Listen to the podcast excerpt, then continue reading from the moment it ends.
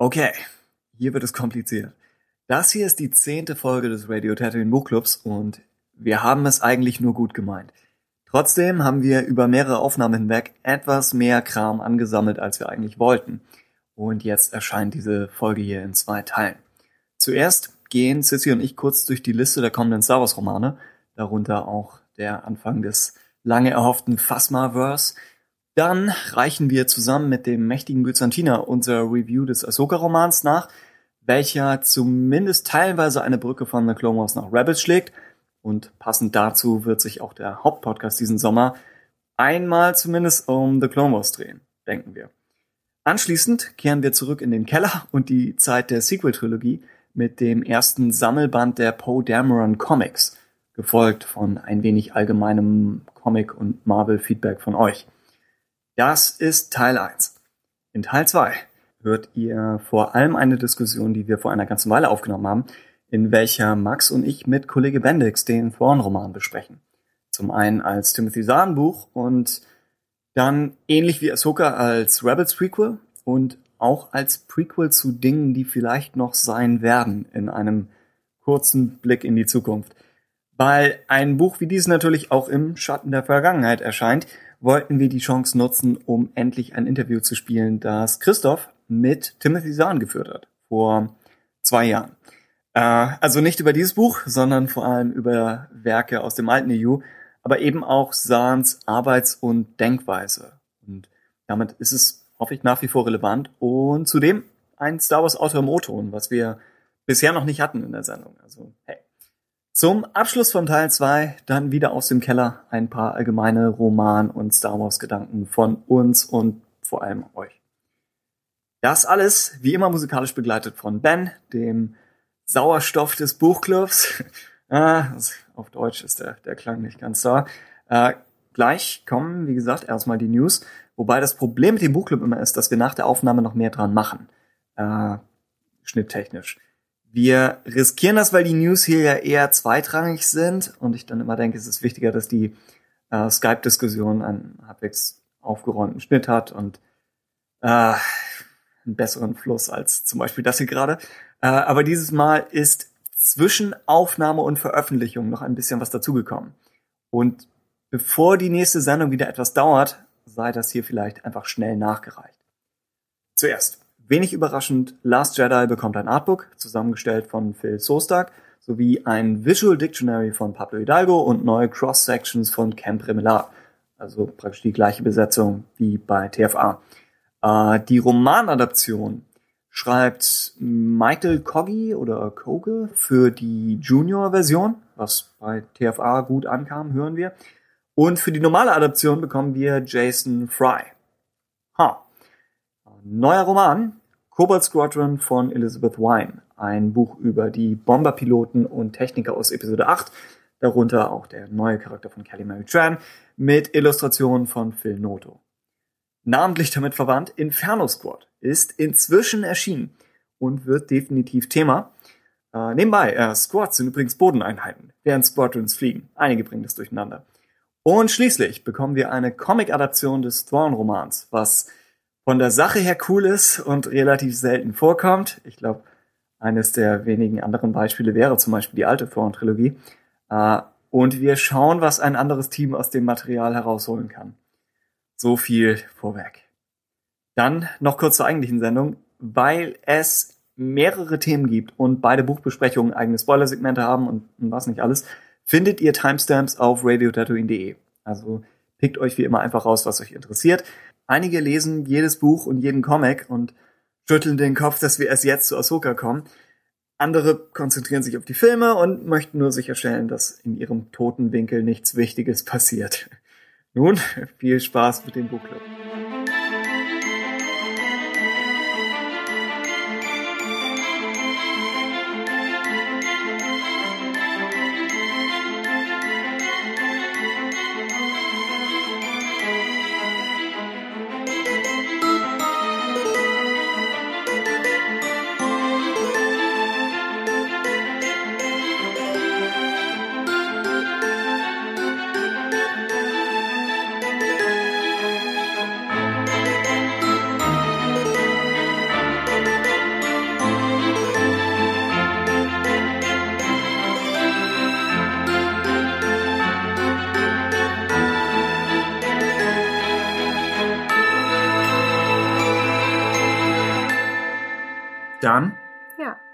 Willkommen zum Buchclub. Hey, Ich bin Tim, mir gegenüber sitzt, Sissy, hi. die für die Planung der heutigen Sendung mitverantwortlich ist. Ja. Ihr habt mir äh, Ahsoka und Thrawn als Ach so. inhaltlich verbundene Folge untergemogelt, weil ihr wusstet, dass ich dazu nicht Nein sagen kann. Und jetzt sitzen wir hier mit dem Ahsoka-Roman. Also wird er wenigstens endlich abgedeckt. Genau. Also? Wir versuchen nach wie vor jedes Star Wars Buch zumindest in irgendeiner Form besprochen zu haben. Und das Einzige, das wir bisher komplett übersprungen haben, ist der Battlefront-Roman. Ja, genau. Vielleicht schnapp ich mir da Max nochmal, wenn der nächste, wenn Inferno Squadron rauskommt. Stimmt, genau. Da wäre es nochmal ganz cool, jemanden im Voraus zu haben, der was in der Richtung gelesen hat. Okay. Aber wir sind schon viel zu weit. Eigentlich ist die Frage, was gibt's Neues von der Buchfront? Ja. Wir sind hier wie immer in einem der letzten Buchläden Norddeutschlands. Es sind am Wochenende ein paar weniger geworden vielleicht. Leider. Aber hier ist alles friedlich und habt ihr irgendwelche Star Wars oder Science-Fiction-Bücher? Letztes Mal war der Tiefpunkt. Letztes Mal war gar nichts da. Ja, stimmt. Jetzt ist mittlerweile wieder ein Tiptoy-Buch zu der ersten, also zu 1 bis 6, den Film Mhm. bei uns da. Ich, also angeblich, die sind mit den Stimmen der deutschen Synchronsprecher sogar irgendwie synchronisiert. Also Tiptoy ist ja dieses mit dem Stift, dass du diese Bilder anklicken kannst und dann liest es dir dieses Buch vor für Kinder. Mhm. Ähm, ich habe es noch nie wirklich so gehört, aber so zum Durchblättern hat viele Filmbilder und du kannst dir halt über jedes Raumschiff irgendwie wohl was erzählen lassen. So wie ein Pokédex. Nur Ein bisschen, ja, ja, ja, ja. Sagt T- Tipptoy. Okay. Ja. Ansonsten weiterhin nur Kräuterbücher hier, oder? Ja, genau. Reisebücher. Vielleicht machen wir noch einen Spin-off drüber. Stimmt, wir haben den Reisetisch freigeräumt. ja. da wir dich ja nur unregelmäßig in der Hauptsendung zu Gast haben, was ist dein emotionaler Status bezogen auf Episode 8 gerade? Ah, ja. Eigentlich immer noch euphorisch. Also Mhm. ich freue mich schon sehr, aber ich habe ein bisschen gerade Angst, dass ich schon über diesen Punkt hinaus bin, wo eigentlich der Film mich jetzt schon fast eher nur enttäuschen kann, weil ich mich so sehr darauf gefreut habe. Das Ja. heißt, ich versuche gerade so ein bisschen Damage Control zu, äh, zu betätigen, dass ich meine Erwartungen ein bisschen senke, dass es jetzt nicht der beste Film sein muss, der bislang rausgekommen ist. Aber meine Erwartungen sind schon wirklich, wirklich hoch. Aber Das geht jetzt ja. seit anderthalb Jahren so, ne? ja, ja, das ist natürlich Rogue One hat noch mehr dazu beigetragen, dass ich sage, jetzt muss wieder etwas kommen, was mich irgendwie für das nächste, ja, für die nächsten zwei Jahre vielleicht halbwegs irgendwie zufriedenstellt mit der Sache. Wobei Episode 9 ja wieder ein Tick früher dann Ja, kommt, so oder? Das ja, anderthalb, oder? Im, im, ja, Mhm. nach wie vor im Mai. Und das ist ja eigentlich auch nicht verkehrt, wenn man zwischen 8 Nee. und 9 ein bisschen, bisschen weniger Zeit hat. Ja, doch, denke ich auch eigentlich. Besonders, ja, mal gucken, wie viel Achter irgendwie überhaupt gerade so an Fragen füllen kann. Deswegen. Und wie mies der Cliffhanger wird. Ja, ja, genau. Denn es wird ja wohl irgendeiner kommen. Wenn selbst der wird Episode bestimmt 7 mies, ich bin mir ziemlich einem- sicher. Wenn selbst Episode 7 auf einem endet, ja, Mhm. wahrscheinlich. Äh, aber die Journey to the Last Jedi steht uns Aha. erst noch bevor. Ich habe es richtig gesagt. Ich bin immer noch bei der bei der äh, Force Awakens Journey. Und dieses Mal besteht es wieder aus einer Handvoll Bücher, Mhm. wobei es eigentlich ein YA-Roman ist, ein normaler Roman, ein, zwei Comics und ein Stapel an ja, so Erstlese, Lernbücher und Ja. kleinere Begleithefte. Also aus der Entfernung macht es noch nicht so viel her. Aber vielleicht werden es ja sehr gute Bücher. Ja, also ich würde sagen sowieso, was den Inhalt, wie viel das jetzt irgendwie wirklich eine Journey to the Last Jedi ist, kann man auch den Büchern vielleicht verzeihen, wenn sie in sich gut sind. Ja. Dann ist es eigentlich egal, ob sie jetzt so viel für den Film vorbereiten. Aber das muss erstmal gegeben sein. Aber ich finde das Line-Up eigentlich ganz interessant, weil es so verschiedene Sachen eigentlich sind. Ja, bevor wir zum, zum Hauptteil davon kommen, gibt es noch einen Roman, der dem vorweg steht. Battlefront 2 Inferno Squad. Mhm. Ich sag immer Squadron, aber es ist, glaube ich, ist das bei Squad? Bodentruppen? Ist da nur Squad? oh, jetzt. Oder? Vielleicht brauchen wir ich weiß für die. Battlefront-Folge. ja, okay. Also, ja. Kann Wäre meine Vermutung. Von Christy Golden, Ja. eine Lieblingsautorin von Max, wie er, glaube ich, auch ja, in der stimmt. Sendung schon betont hat. Das heißt, ich will, dass er hier auf seinem Posten ist, wenn wir das rezensieren. Erscheint am 25. Juli, das ist, wenn wir das hier aufnehmen, schon relativ bald und ist Christy Goldens fünfter Roman. Sie hat drei für Fate of the Jedi geschrieben und Dark Disciple, was du Mhm. ja auch mochtest. Also so weit, so gut. Äh, Inferno Squad spielt im Anschluss an Rogue One und ist ein Prequel zu Battlefront 2 dem Mhm. Spiel. Wobei die äh, Beschreibung des, des Publishers dann ein bisschen witzig ist, weil sie schreiben, in the aftermath to Rogue One and the destruction of the Death Star, auch bekannt als Episode 4. Aber gut, von mir aus. Nach der Zerstörung des Todessterns schickt das Imperium eine Eliteeinheit, um Saw Gerreras Partisanen zu unterwandern, die mit der Zerstörung des Todessterns nichts zu tun hatten. Klappentext minimal von uns verändert, weil ich mir immer noch nicht ganz vorstellen kann, dass das Imperium sagt, unsere mächtigste Waffe wurde zerstört. Jetzt machen wir diese fünf Typen da fertig. Ja. Die eigentlich nur in der, in der halb zerstörten Wüste hocken, aber okay. Die Tagline des Romans ist The Rebellion may have heroes like Jyn Erso and Luke Skywalker, but the Empire has Inferno Squad. Ich glaube, hier, wie heißt sie? Der Hauptcharakter wahrscheinlich? Aiden Versio, die jetzt irgendwie über diese ganzen Game-Trailer schon irgendwie so ein bisschen bekannt ist. Battlefront 2 dann die Genau. Hauptfigur. Ja, ich glaube, sie ist dann auch. Part der Inferno Squad, oder? Die, die Dame, die auf dem Cover steht, hat etwas andere Haare. Ja. Aber das kann äh, auch- Höchstwahrscheinlich nur offen. ich bin einfach zu täuschen, was, was das angeht. Eigentlich klingt die Handlung des Spiels interessanter. Eine Eliteeinheit nach Endor hat mehr Potenzial als eine Eliteeinheit Mhm. in, der, in der Hochzeit des Imperiums. Ja, wahrscheinlich. Es ist so eine Taktik irgendwie, wahrscheinlich so eine Kampagne für das Spiel, ein bisschen mehr Inhalt noch zu geben. Wer weiß, wie lang die Kampagne sein wird im Ganzen. Also für jetzt Battlefront 2. Ja, und Story Mode. ist IRG-Versuch in Sachen Kampagne, oder? Ja, ja, genau. erste Teil nicht wirklich viel. Ja, vielleicht soll man dann noch so eine zweite Ebene mit reinbringen für diejenigen, die das Buch gelesen haben. Wird da vielleicht ein bisschen mehr drin sein, wenn du die Charaktere irgendwie schon kennst. Ich erwarte einfach nicht viel storymäßig eigentlich von der Battlefront-Kampagne, deswegen mal gucken. Aber ich wäre gewillt, dass die irgendwie was Gutes da machen. Wirst du das Spiel spielen? Also ist das was, ja, das dich... ja, oh, hier, Kylo Ren. Ja, ja, Kylo genau. Ja. Mit Cape, mit kannst Cape und Narbe. Das ist eigentlich schon äh, Vorbestellerfaktor. Du kannst dafür sorgen, dass er zum ersten Mal einen Kampf gewinnt. Außer das Spiel ist nicht so programmiert, dass es unmöglich ist. Ja. Dass er stolpert. Mensch, Ray ist immer overpowered. Stimmt, ja, Ray bietet ihm wieder die Stirn. ja, ich würde vermuten, dass der Roman dann auch darauf abhebt, dass sie die imperiale Hauptfigur sympathisch machen können, mhm. weil sie auf die Partisanen zielt als bösere Extremisten. Und das ist dann bestimmt eine, eine Chance, eine Imperiale in etwas anderem Licht darzustellen. Ja, Und du mochtest ja Sloan oder Ja, magst immer total. noch. Also Mhm. vielleicht Wär schlägt sie ja cool, wenn das irgendwie- Kerbe. Ja. sich verbinden lassen würde. Ich finde nur diese Unterwanderungsidee nach wie vor komisch. Vielleicht ist es Ja. nur ein ganz kleiner Faktor im Roman, aber in meiner Vorstellung bestehen die Partisanen nur noch so aus vier, fünf Leuten. Ja, ja, Und angenommen, das stimmt. Inferno Squad sind zehn Leute. Ab welchem, was ist das Verhältnis von Unterwanderern zu Unterwanderten, bevor Mhm. es ein bisschen awkward wird? Ja, Wenn da, wie heißt der hier, der Typ mit Tube-Tubes oder so? ja, ja. die- Stell dir vor, er sitzt da und um ihn herum sind nur Inferno Squad Leute und dann schielst du mit nach links und rechts und weiß nicht so richtig, wem man vertrauen kann.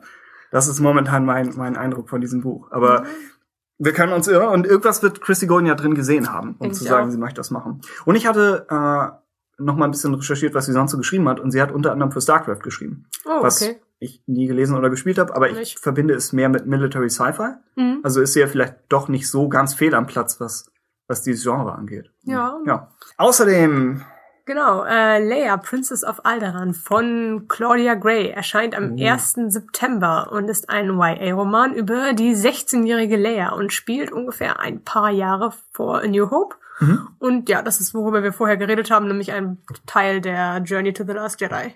Zeitlich sehr weit von Last Jedi entfernt. Ja, eben. Aber die Idee ist wahrscheinlich, dass man vor Leias letzten Film nochmal zu ihren Anfängen zurückgeht. Und gleichzeitig ist es vielleicht auch ein Prequel oder frühes Spiegelbild zu Bloodline Mhm. von der gleichen Autorin. Ich glaube auch, das könnte cool sein, so ein bisschen, um auch in ihren jungen Jahren ihre idealistischen Züge so irgendwie schon zu sehen und wo Mhm. es sie halt hinführt. Also könnte so ein netter Gesamtbogen sein. Ja, ich finde es interessant, dass man eben so äh, dann doch weit vor, in, also in die Vergangenheit des Charakters irgendwie geht, anstatt jetzt noch mehr die Lücken zu füllen. Aber Hm. ja, mal gucken. Wahrscheinlich, weil sie sagen, rein theoretisch existiert, existiert ja Bloodline, also braucht man jetzt nicht noch mehr, aber es ist halt eine sehr lange Zeit dazwischen. Es Also, stehen immer noch Kylo Ren die jungen Jahre an. ja, ja. Oder Bloodline 2. Ja, stimmt. Auch selbst da könnte man noch Genau. Sequels bringen. Ja, ich meine, wenn das so drei Jahre vor New Hope spielt, müsste es ungefähr zeitgleich mit ihrem Rebels-Auftritt in der Stimmt. zweiten Staffel. Ja, das Scheint sie so drei, vier das Jahre. Alter zu haben. Das heißt, sie ist, Irgendwie 15, 16, ne? ja, Mhm. und sie ist noch keine Senatorin, glaube ich, Mhm. aber schon im Senat irgendwie als Assistentin ihres Vaters. Ja. Und vielleicht ist dann ihr Werdegang zur Senatorin, vielleicht ist das dann so der Höhepunkt im Roman. Weil auf irgendwas muss es ja hinbauen und es kann nicht der Diebstahl der Todessternpläne nee. sein, vermutlich. Außer sie machen einen Zeitsprung von drei Jahren. Mhm. Vielleicht muss sie sich mit, und das ist einfach bloße Spekulation, aber vielleicht muss sie sich mit, obwohl sie eigentlich schon auf dem Trip in Richtung Rebellion ist, vielleicht muss sie sich mit ihrem Job als Senatorin und Prinzessin so ein bisschen anfreunden, obwohl es eigentlich sinnlose Jobs sind. Mhm. Aber dass sie sagt, als Deckidentität und als zeremonielle Rolle wird sie da gebraucht und muss dann irgendwie so diese drei Dinge kombinieren. Also du meinst, es könnte so ein bisschen in die Richtung gehen, dass sie am Ende des Buches mehr in Richtung Rebellion tendieren ja. als vorher. Wäre dann schon fast auch wieder so ein Spiegelbild zu Bloodline, wo sie ja. am Anfang irgendwie mehr versucht, dem Ganzen oh ja. noch irgendwie da, so zu dienen und dann am Ende das sagt, Das war genau, nicht. was ich gemeint habe. Okay. Ja. nee, so war ich nicht gedacht. Aber äh, stimmt, ja. ja. Ah. Und Bloodline hat ja auch dieses äh, Zweigleisige von, sie führt eine unproduktive Verhandlung im Senat mhm. und erledigt dann etwas einfach selbst mit Blaster und irgendeinem Raumschiff. Und hier wäre es vielleicht ein ähnliches Doppelleben. Außerdem Claudia Gray. Also ja, wer das, den Buchclub zum ersten Mal hört, wir sind große Fans. Klar, nach Bloodline kann sie und gerne mehr Layer-Sachen schreiben. Kann eigentlich gerne alles schreiben. das stimmt. Bloodline und Lost Stars, ja. auf das wir vielleicht auch später noch zu sprechen kommen, auch weiterhin empfohlen. Ja, am Rande vielleicht. das wird ja irgendwie aufgebracht werden. Außerdem Phasma von, ich komme immer noch nicht reibungslos über diesen Namen hinweg. Mal von Delilah S. Dawson? Ja. Ich will mal sagen Delia, aber ich glaube, sie heißt nicht so. Nee, ich glaube schon Delilah, scheint, oder? Wahrscheinlich ist der Buchstabe nicht grundlos in dem Namen. Das, das ist mir schon klar. Ich bin nur nicht lernfähig, was das angeht. äh, erscheint am 1. September. Das heißt, zeitgleich. Uh, Phasma, schreibt der Verlag, Star, Star Wars Phasma, will reveal the origins of the mysterious Chrome Stormtrooper. Mhm. Du wirkst skeptisch. Äh, nö, eigentlich, ich glaube, von den Sachen, die rauskommen, freue ich mich tendenziell am meisten auf Phasma. Also ich glaube, am meisten interessiert mich momentan, wie nah an der Figur das Buch sein wird, weil man ja auch im Grunde so ein Roman über sie machen kann, wo viele andere Figuren über sie reflektieren und sie beobachten oder ob es wirklich ihr POV mhm. quasi sein wird, weil mir nicht ganz klar ist, wie sehr gerade Disney möchte, dass fast mal ein Mythos oder nicht ist, weil sie hat aber ja irgendwie diese Maskottchen-Fan-Popularität, aber auf der anderen Seite hat sie ja nicht so richtig eingeschlagen. Deswegen weiß ich nicht, ob sie sagen, okay, das war ein Experiment und das ist jetzt gescheitert, jetzt können wir ihr den Helm abnehmen und alles über sie erzählen. Oder wir sagen, wir versuchen es noch ein zweites Mal in The Last Jedi und bauen noch ein bisschen mehr den Mythos um sie herum auf. folgende bedeutungsschwangere Aussage. Es gibt keinen Mythos nach dem Müllschacht. Ja, eigentlich ich schon. Ich glaube, danach ist, danach gibt es nur noch eine Underdog-Story. Obwohl, du hast nicht die Vorschauseiten zu dem Phasma-Comic gesehen, wahrscheinlich. Sie vielleicht überblättert. Ja, die sind ja. sehr gut gezeichnet. Die sind sehr hübsch. Oh, sie, stimmt, sie kommt eigentlich äh, also chrompoliert aus dem Müllschacht heraus. Eben, also sie ist schon sehr anmutig dafür, jemand, dass sie Müllschacht macht. jemand hat Reinigungsmittel und Weichspüler in den Müllschaft geworfen. Und ich glaube, die smarteste Idee dieser Vorschauseiten, muss ich nochmal sagen, dass sie mit ja. ihrem Cape die Schüsse abgewehrt hat oder sowas. Also, dass das Cape irgendwas hm. reflektiert. Dachte ich, sehr cool. Das macht das Cape irgendwie besser. Fast so Batman-mäßig. Ja, genau. Und dann dachte ich auch, Kylos Cape macht jetzt vielleicht eigentlich Sinn, weil er sagt, nach dem, nach dem Bowcaster zieht er das immer so ein bisschen Batman-mäßig oder Darkwing Duck-mäßig vor sich und wendet damit alles ab. Und schielt dann so drüber hinweg. Paraderolle für Adam Driver. Natürlich. Ich glaube, in irgendeiner, in irgendeiner US-Talkshow hat er sein Lichtschwert gerechtfertigt. Hat er? Was, ja, ja, wo der, wo der Host meinte, ich weiß nicht, ob es Colbert war oder so, aber ich glaube, er war das, dass er, dass er meinte, I, I still believe in the lightsaber, I believe it makes sense. Und Adam Driver stimmt ihm hastig zu. Dass er, I like it too. I think it makes sense. Ja, stimmt. Ich glaube, Ewan McGregor ja. war auch einer derjenigen, die auch irgendwie in einem Video dieses Kylo-Lichtschwert auseinandergenommen oh, haben. Also, na, das ist ja schon fast Beef unter den Schauspielern über ein Lichtschwertdesign. Ja, stimmt. Naja. Die Phasma-Geschichte wird noch begleitet von einem Comic. Ja, genau. Das stimmt, wo du eben schon mit Shattered Empire die Miniserie ansprichst. Das hier ist eigentlich der Nachfolger dazu. Genau, ist auch wieder mit Charles Soule, war glaube ich auch im ersten, also bei Shattered Empire dabei. Kann sein, ja. Und oh. auch wieder Mark Cicchetto. Mark Cicchetto, ja. ja. Ein, ein Favorit von dir ist. Total. Ja. Also, Und die Vorschauseiten sind sehr, sehr gut. Ja. Auf den Comic. Schön, er hat irgendwie immer schöne Farben, finde ich so. Und schönes Line-Art. Das ist echt sehr gut. Der sollte alles zeichnen. Und Phil Not. Phil Not. Ich war etwas geschockt, dass es dass auf einmal diese ganzen Phasma-Sachen auf uns zukamen. Hm. Und das kam raus, als ich gerade mit äh, Bendix und hier dem Byzantiner, den Thrawn-Teil der heutigen Mhm. Diskussion aufgenommen hatte. Und die beiden waren total auf, auf Phasma-Kurs. Und ich war, war praktisch mit diesen beiden Phasma-Fans eingesperrt. Phas, Phasmaten? Fasmaten. Oh. Phas, Phasmatiker? Phasmatiker ist gut. Ja, ja, Phasmatiker ist besser. Phasmaten klingt wie Schlossmaten. Pha- Oh ja, okay. Pha- Phasmatiker. Äh, die Unfassbaren? Ja, Ich weiß, Unfa- okay. Ja, okay. Nun gut, ich habe das überspannt. Äh, jedenfalls, oh ja. Hm. Äh, Jedenfalls, die beiden gehören dieser, dieser Gruppierung wohl an. Das heißt, genügend Leute werden sich auf, auf Phasma freuen. Mhm. Doch. wenn sie immer noch Ach, wenn sie ein bisschen was über die First Order nebenbei erzählen, Ja, dann ist stimmt. das Buch eigentlich schon An, gerettet. angenommen, äh, sie müssen sich, die Imperialen müssen sich gegen andere Spezies aus den unbekannten Regionen zur Wehr setzen, dann, oh. Genau, hattest du, glaube ich, gar nicht in den Notizen drin, aber ich bin der Meinung, ich habe gerade auch keine Quelle dafür, das ist jetzt ein bisschen sehr eingeworfen, ähm, dass, glaube ich, schon bekannt ist, dass der Phasma-Roman vor Bloodline zeitlich spielen soll. Ah, okay. Also da war, irgendwie was die Tage, ich bin mir nicht mehr sicher. Vielleicht verlinken wir das ja in der Podcast-Folge, wenn man da nochmal das findet. Und er könnte demnach auch einen größeren Zeitraum Ja, genau, das ist vielleicht ne? ja wieder über auch mehr über die Formung der First Order anstatt wirklich eine etablierte First Order. Hm? Das ja, also es wird nicht so nah an Force Awakens einfach dran sein. Das ist schon Ja. mal, dass nicht alles immer in diesem Zeitraum zwischen Lost and Tekka finden und Mhm. irgendwie Force Awakens spielt, finde ich ist schon mal ein Pluspunkt dafür. Stimmt. Und äh, wir haben ja eigentlich auch ihre Ursprünge so ein bisschen in Empire's End. Sie wird nicht namentlich genannt, Aber es, Aber es stark, taucht also ja so ein etwas größeres, etwas gefährlicheres Mädel auf. ist auch zu den Jakku Killer Kids gehört oder? Ich glaube, das ist nicht ihr Name. Das Das, klingt wie so eine In- Indie-Band. oder die Jakku Jakku Killer Kids. Bum, bum. ja, Ja, aber rein das theoretisch genau. Ja, genau.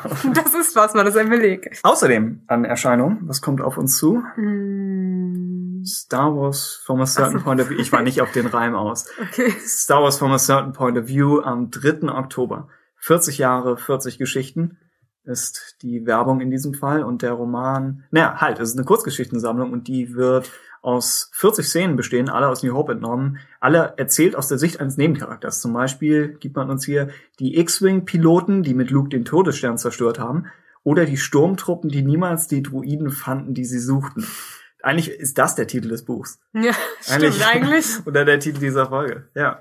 Autoren, und davon sind es dann offenbar 40 an der Zahl, sind unter anderem Alexander Freed, der den Battlefront... Jo, ja, wir sollten das durchaus Genau. abwechselnd sprechen, aber ich wollte noch als Bonusinfo beisteuern, dass er den verdammten Battlefront-Roman geschrieben hat.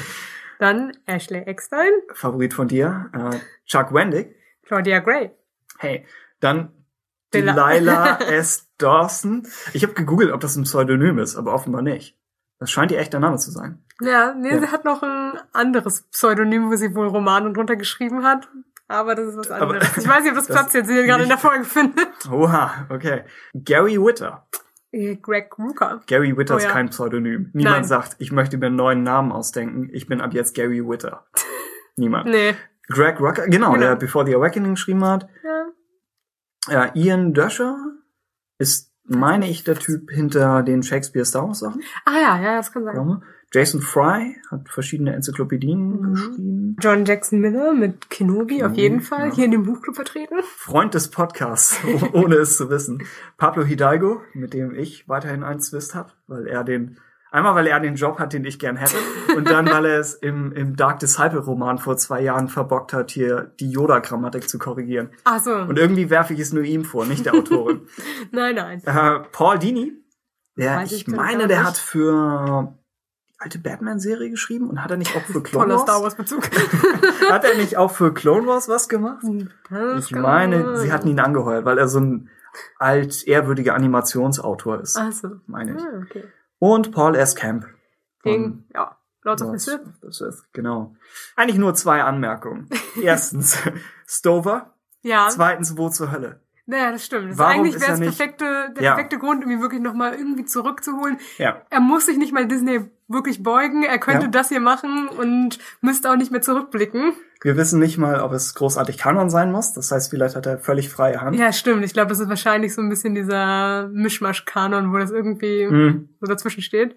Also, Stimmt. ja. Weil es läuft ja schon in Gefahr, ziemlich viel Kanon zu produzieren für alle möglichen Nebencharaktere. Stimmt. Eigentlich alles, was du so in New Hope nicht auf Ja. dem Bildschirm siehst, könnte rein theoretisch damit belegt sein. Ja. Aber ich glaube, das werden sie wahrscheinlich sich nicht so in die Ecke spielen wollen. Und 40 Szenen, das deckt schon einen ziemlich großen Teil des Ja. Films und der Nebenfiguren eigentlich fast schon ab. So Und eigentlich ein ziemlich cooles Line-Up. Man hätte ja auch sagen können, man nimmt wirklich nur Autoren, die vielleicht noch gar nichts für Star Wars irgendwie Mhm. gemacht haben und sagt, denen gibt man eine erste Chance. Aber ich finde es eigentlich so für Fans netter zu sagen, hier, Ja. egal wie ihr sie findet, ihr kriegt auf jeden Fall einen, wird, wird dabei sein, den ihr bestimmt gut fandet. Und es sind ja auch noch Namen dabei, die mir einfach weniger gesagt Ja, haben. Hab genau, aber das sind auf jeden Fall die großen, Ja. ne? Stover wäre natürlich ein Tier. Ja. Aber die Gefahr bei ihm ist auch, wenn du ihm so eine Randgeschichte gibst, dass er trotzdem übertreibt. Das ist ja was richtig Emotionales, wie so Ja. ein Mausdroiden Es, macht. er soll, genau, er soll, über, er soll über einen Mausdruiden schreiben und die Geschichte geht schon los mit dies ist das Ende der Zeit. dies ist das Feuer, in dem der Mausdruide schmort. also vielleicht halten sie ihn, vielleicht haben sie seine Geschichte gelesen und haben gesagt, tut mir leid. Mhm. Kann man nicht, kann man nicht mit reinbringen. Also das ist etwas, das erscheint, es klingt außerdem nach einem Buch, das ich irgendwie an Tag eins kaufen werde und dann nie lese. Ja, wollte gerade sagen, ist das was, was du dir zulegen würdest? Hm. Wo Ich finde die Idee nett, schon- aber ich ja. weiß halt auch nicht, ob ich so. Ja. Ich finde halt auch Kurzgeschichten immer eigentlich nett, aber so eine Kurzgeschichtensammlung ist halt wirklich so eine Sache, das, das erschlägt einen schnell, wenn man drei oder vier davon gelesen hat, dann skippt man vielleicht nur so durch zu dem, Mhm. was man am meisten interessiert. Kann ja auch nett sein. Und es ist nicht die Wendig-Kurzgeschichtensammlung, die wir wollten, wo alles den Zeitraum zwischen äh, Ja. den alten und neuen Filmen abdecken würde. Das hier ist beantwortet wahrscheinlich nicht großartig Fragen. Es ist eher ein Gag. Nee, genau, das ist irgendwie Fragen, die sich keiner gestellt hat halt. Ja. Und ja, vielleicht wird es trotzdem gut. Das ist ein nettes Projekt, finde ich. Ja. Und wahrscheinlich abhängig davon, wie das hier läuft. Könnte es für andere Teile Ja, auch nochmal dass sie kommen. dann zum 40-jährigen Geburtstag von Empire, ja, stimmt. dass sie dann dafür was bauen. Uiui, muss man noch warten, bis irgendwie die 40 Jahre Sammlung für Episode 7 kommt. Das kann dauern. Das werden wir vielleicht nicht mehr erleben. ja. The Legends of Luke Skywalker ist ein weiterer YA- oder Junior-Roman. Mhm. Erscheint am 31. Oktober, etwas später. Ist auch Teil der Journey to the Last Jedi. Ich muss mich konzentrieren, wenn ich das sage. Ist eine Sammlung aus Mythen und Tall Tales. Das, da war ich nicht sicher, wie man das übersetzt. Ich glaube, es sind so Märchen oder Lügengeschichten. Oder Ja, so irgendwas. Sachen, die wahr sein könnten, aber vielleicht Ja. auch einfach dem Betrachter und der Erzählweise verfallen sind irgendwie. Okay. Ja. Ich wäre so meine Interpretation. Klingt davon. vernünftig. Äh, Tall Tales über den legendären Luke Skywalker. Geschrieben von Nebula, Hugo und World Fantasy Award Gewinner Ken Liu. Ich dachte gerade, das wären einzelne Namen. Das von, von Nebula, Hugo und dann Der dritte im Bunde ist World Fantasy, der etwas schwierige Eltern hatte. Nebula ist ja ein Künstlername. Den war ja schon gut.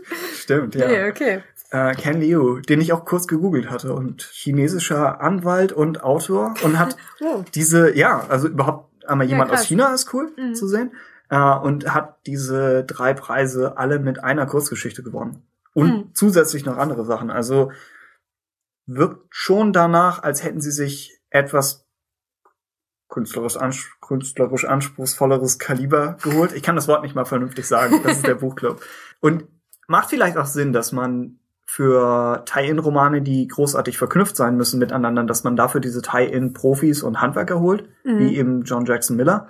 Und wenn man sich Autoren von außerhalb holt, die vielleicht auch mit Star Wars nicht ganz so sehr vertraut sind, dass man denen dann etwas gibt, was keinen Kanon produziert. Also wo er Ja. nichts kaputt machen kann, sondern einfach ein paar coole Geschichten oder Gedanken abliefern kann, ohne dass viel damit verknüpft ist. Ah, ist irgendwie eine nette Idee. Also kann, kann ich mir gut vorstellen, so als Gedanken, dass man was über Luke jetzt gerade für The Last Jedi eigentlich schon gerne machen wollen würde. Aber ich glaube, der Mhm. Reveal, wer er jetzt im Film ist, will man natürlich nicht wegnehmen.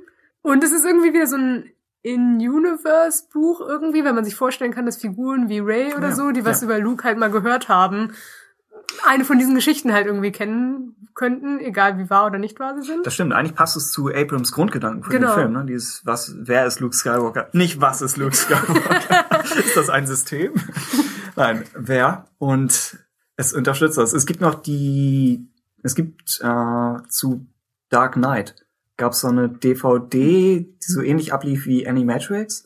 Mhm. auch verschiedene Animes zu Batman. Und warum lachst du jetzt schon? Nein, alles gut. Und eine dieser Anime-Episoden besteht darin, dass Kinder sich gegenseitig Geschichten erzählen, die sie über Batman gehört haben. Ach so. Und in diesen Geschichten, die sind irgendwie in so einem Skatepark, aber diese Geschichten werden dann als kurze Flashbacks eingebaut und in denen ist Batman auch nur so eine stilisierte Figur, dann halb als Fledermaus oder, oder Mhm. sonst was. Und das funktioniert eigentlich ziemlich schön. Ich bin unsicher, ob es auf Dauer oder auf der Länge eines ganzen Romans funktioniert oder Stimmt. auf, auf Buchlänge. Ein bisschen davon ab, wie viele Geschichten es halt wieder sind. Wenn es jetzt wieder 40 Ja. Kurzgeschichten irgendwie über Luke sind, dann vielleicht nicht so. Aber wenn man sagt, es sind vier oder so, kann man es gut vorstellen. Ja, und wenn nichts davon Kanon-Relevanz hat, dann denkst du auch, ist es jetzt, wie echt ist das? Wie Mhm. verbindlich? Erfahre ich hier wirklich was Neues über die Figur oder erfahre ich nur was darüber, wie die Galaxis ihn sieht? Ja, Aber- stimmt. Also beides. Obwohl, es wäre halt ja auch interessant, um zu wissen, mit welchen Erwartungen man so auf Luke auch nochmal zugehen kann. Und im ähm, Vorfeld zu Episode 8 eigentlich ein sehr guter Roman. Ja. Also, Eigentlich total. ich sage immer Roman, es ist glaube ich keiner, aber ein sehr gutes Buch zu haben, hoffen Ja. wir. Ja. Wenn auch eher YA oder Junior-mäßig unterwegs. Jo, das wären die anstehenden Bücher. Mhm. Und wir hoffen auf das Beste. Vielleicht wird ja noch irgendwas angekündigt. Ich glaube, wir haben keinen Roman für den November, Nee, außer dem. Aber Ja, ich kann mir auch gut vorstellen, dass Vielleicht vielleicht irgendwie? Richtung November, Dezember irgendwie vielleicht auch nochmal irgendwas Comic-mäßiges nochmal kommen könnte. hm. Ja. Bin mir gerade nicht sicher, wie lang ein paar von den Reihen laufen, weil meistens ist ja so, wenn eine abgelöst wird, werden sie auf jeden Fall noch eine nachschieben. Aber ich Ja. glaube, momentan haben sie sehr viele weiterlaufende Sachen. Obwohl ich mir nicht sicher bin, ob Maul nicht irgendwie, glaube ich, nur fünf oder sechs Bände, äh, Ausgaben geht. Das heißt, dafür Ja. könnte man noch einen Nachfolger rein theoretisch Ah, ja. brauchen. Also es ist auf jeden Fall keine lang weiterlaufende Sache. Und Poe Dameron läuft weiter? Und ich glaube, Afra auch. Ja. Und bei Vader bin ich mir nicht hundertprozentig sicher, weil warum sie jetzt schon wieder eine weiterlaufende Vader-Reihe haben, weiß ich auch nicht. Mhm. Aber ja. Stimmt. Aber die Vader-Reihe ist von Charles Soule? Ja. Also das macht Hoffnung. Er ist eigentlich ein guter. Ja, wir ja, wir ja. kommen noch zu... Das ist das Konzept, was mich stört, nicht dazu. Okay, wir kommen noch zu den Comics, aber bis hierhin Mhm. erstmal die News. Ja. Oder die anstehenden Bücher. Als nächstes der Ahsoka-Roman. Wir würden dafür normalerweise in einen Flashback springen. Das Problem ist, wir haben die Diskussion noch nicht aufgenommen. Nur die Thrawn-Folge. Das heißt, wenn ihr gleich das äh, charakteristische Geräusch aus Lost hört, dann bringt euch das tatsächlich in die Zukunft. Es ist mehr die späteren Lost-Staffeln. ja, wir haben einmal ein Flash-Forward und ein, genau, zurück. ja. das ist eine künstlerisch anspruchsvolle Folge. angemessen der zehnten Folge ist das hier etwas vertrackter. Aber wir sehen uns trotzdem weiterhin auf der anderen Seite nach folgender Diskussion über den Asuka-Roman. Kann es nicht imitieren.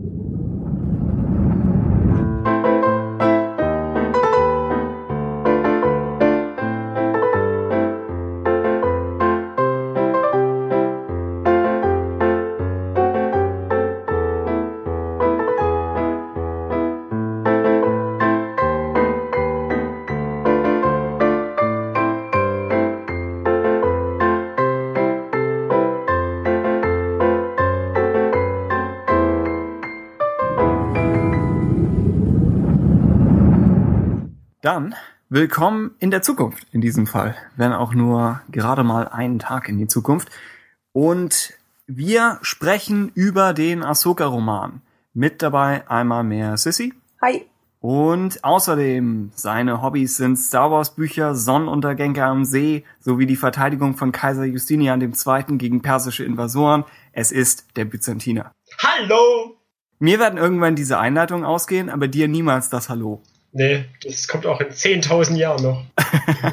Das ist ein bewährtes Hallo. Aber woher weißt du die Sache mit den Sonnenuntergängen? Ich meine, du hattest es mal erwähnt. Oder ich habe die, Ah. die Spiegelung der Sonne noch in deinem Blick gesehen. Das, Ah, okay, okay.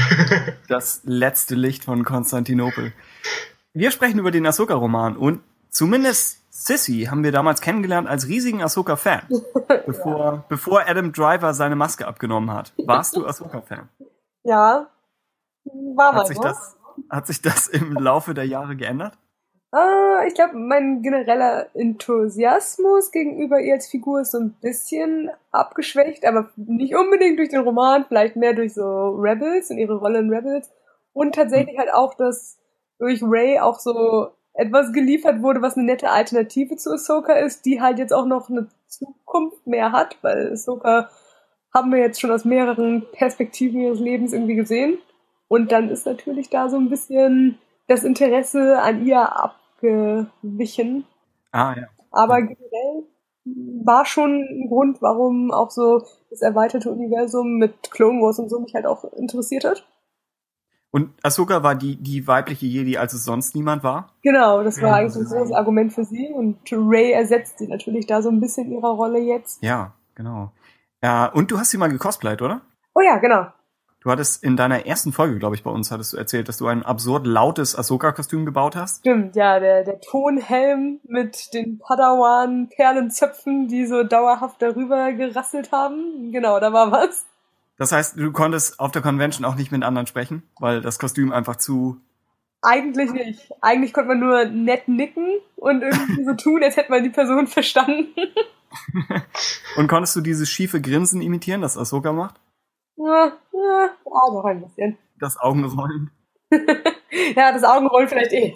Okay. Dann könnten wir schon zu sprechen kommen auf den Ahsoka-Roman. Und zwar würde ich einmal mehr die übliche Handlungszusammenfassung versuchen. Mhm. Ja. Die da wäre. Ahsoka ist unter anderem ein YA-Roman der kanadischen Autorin und Buchhändlerin, habe ich hoffentlich nicht fälschlich in Erfahrung gebracht, E.K. Johnston. Erschienen am 11. Oktober 2016 als englischer Hardcover und im Februar dieses Jahres auf Deutsch. Ebenfalls erhältlich ist das Hörbuch, gelesen von Ashley Eckstein persönlich. Hast du die nicht auch mal getroffen, Sissy? Äh, ja, auch auf der Celebration in Essen an ihrem Universe stand. Cool. Im Kostüm? Also du Ähm. oder, oder sie? Wer von euch beiden war als Ahsoka verkleidet? Ich war im Kostüm, aber Endor Leia, also nicht ganz. Ach so, okay. Mhm. Und ist sie so sympathisch als Person, wie sie in anderen Podcasts wirkt? Tatsächlich schon. Also ähm, wir hatten auch ein ganz nettes Gespräch mit ihr, wo wir über, ja, das klingt jetzt doof, aber Haarstyling geredet haben. Weil sie eben ganz interessiert daran war, wie ich die Frisur hinbekommen habe. Dementsprechend, das war so das Gesprächsthema. Aber sie war sehr sympathisch. Das, das Gespräch erfüllt den Bechdel-Test. Ja, ja, das stimmt. Wenn, wenn auch sonst nichts, dann das. Aber sie hat nichts verraten über, über die Zukunft von Ahsoka damals. Ich glaube, das war gerade auch auf der Essen Celebration hatten sie ja äh, Rebels gerade so frisch angekündigt, müsste es sein. Ah, es war noch vor Staffel 1. Genau, genau. Also da war noch so ein bisschen gar nicht klar in Aussicht, was überhaupt passieren würde mit ihr. Ja. Und ist das, ist das komisch, mit jemandem zu sprechen und er hat, oder sie hat diese Stimme einer Cartoonfigur? Weil sie klingt ja schon ähnlich. Also sie verstellt ja nicht groß die Stimme für Ahsoka. Nee, stimmt. Ihr genereller Ton ist eigentlich schon Ahsoka relativ ähnlich, aber ich glaube, ich habe bei Ahsoka so ein bisschen diese Mischung aus der deutschen Synchronisation und der englischen drin, weil ich irgendwie die ersten zwei Staffeln mehr auf Deutsch gesehen habe und Hm. danach erst auf Englisch. Das heißt, ich glaube, ich habe gar nicht so eine krasse Verbindung zu ihrer Stimme so. Ah, okay. Ja, sie, sie liest das Hörbuch und es wäre interessant zu wissen, wie sehr sie versucht, Stimmen zu imitieren von dann anderen Charakteren, weil sie ja so markant als Ahsoka ist und der Roman nicht aus der Ich-Perspektive erzählt ist. Äh, der Roman Ahsoka spielt ein bis zwei Jahre nach der Order 66 und zeigt, wie Ahsoka Tano als eine der wenigen Überlebenden des Jedi-Ordens einen Platz und eine Rolle in der neuen Galaxis finden muss. Ihr Weg führt sie auf die Outer Rim-Welt Radar, einen Mond eines nicht näher benannten Planeten, dessen bekanntestes Wahrzeichen eine namenlose Stadt undefinierter Größe ist, umgeben von einer unbekannten Anzahl von Feldern. Dass man diese Welt offenbar bereits vergisst, noch während man sich auf ihr befindet, macht sie zum idealen Versteck für eine untergetauchte Ex-Jedi und wir erleben im gewagt friedlichen ersten Drittel des Romans, wie Ahsoka sich mit einem Stapel an Nebenfiguren anfreundet, darunter die gleichaltrige Kaden und deren jüngere Schwester Miara.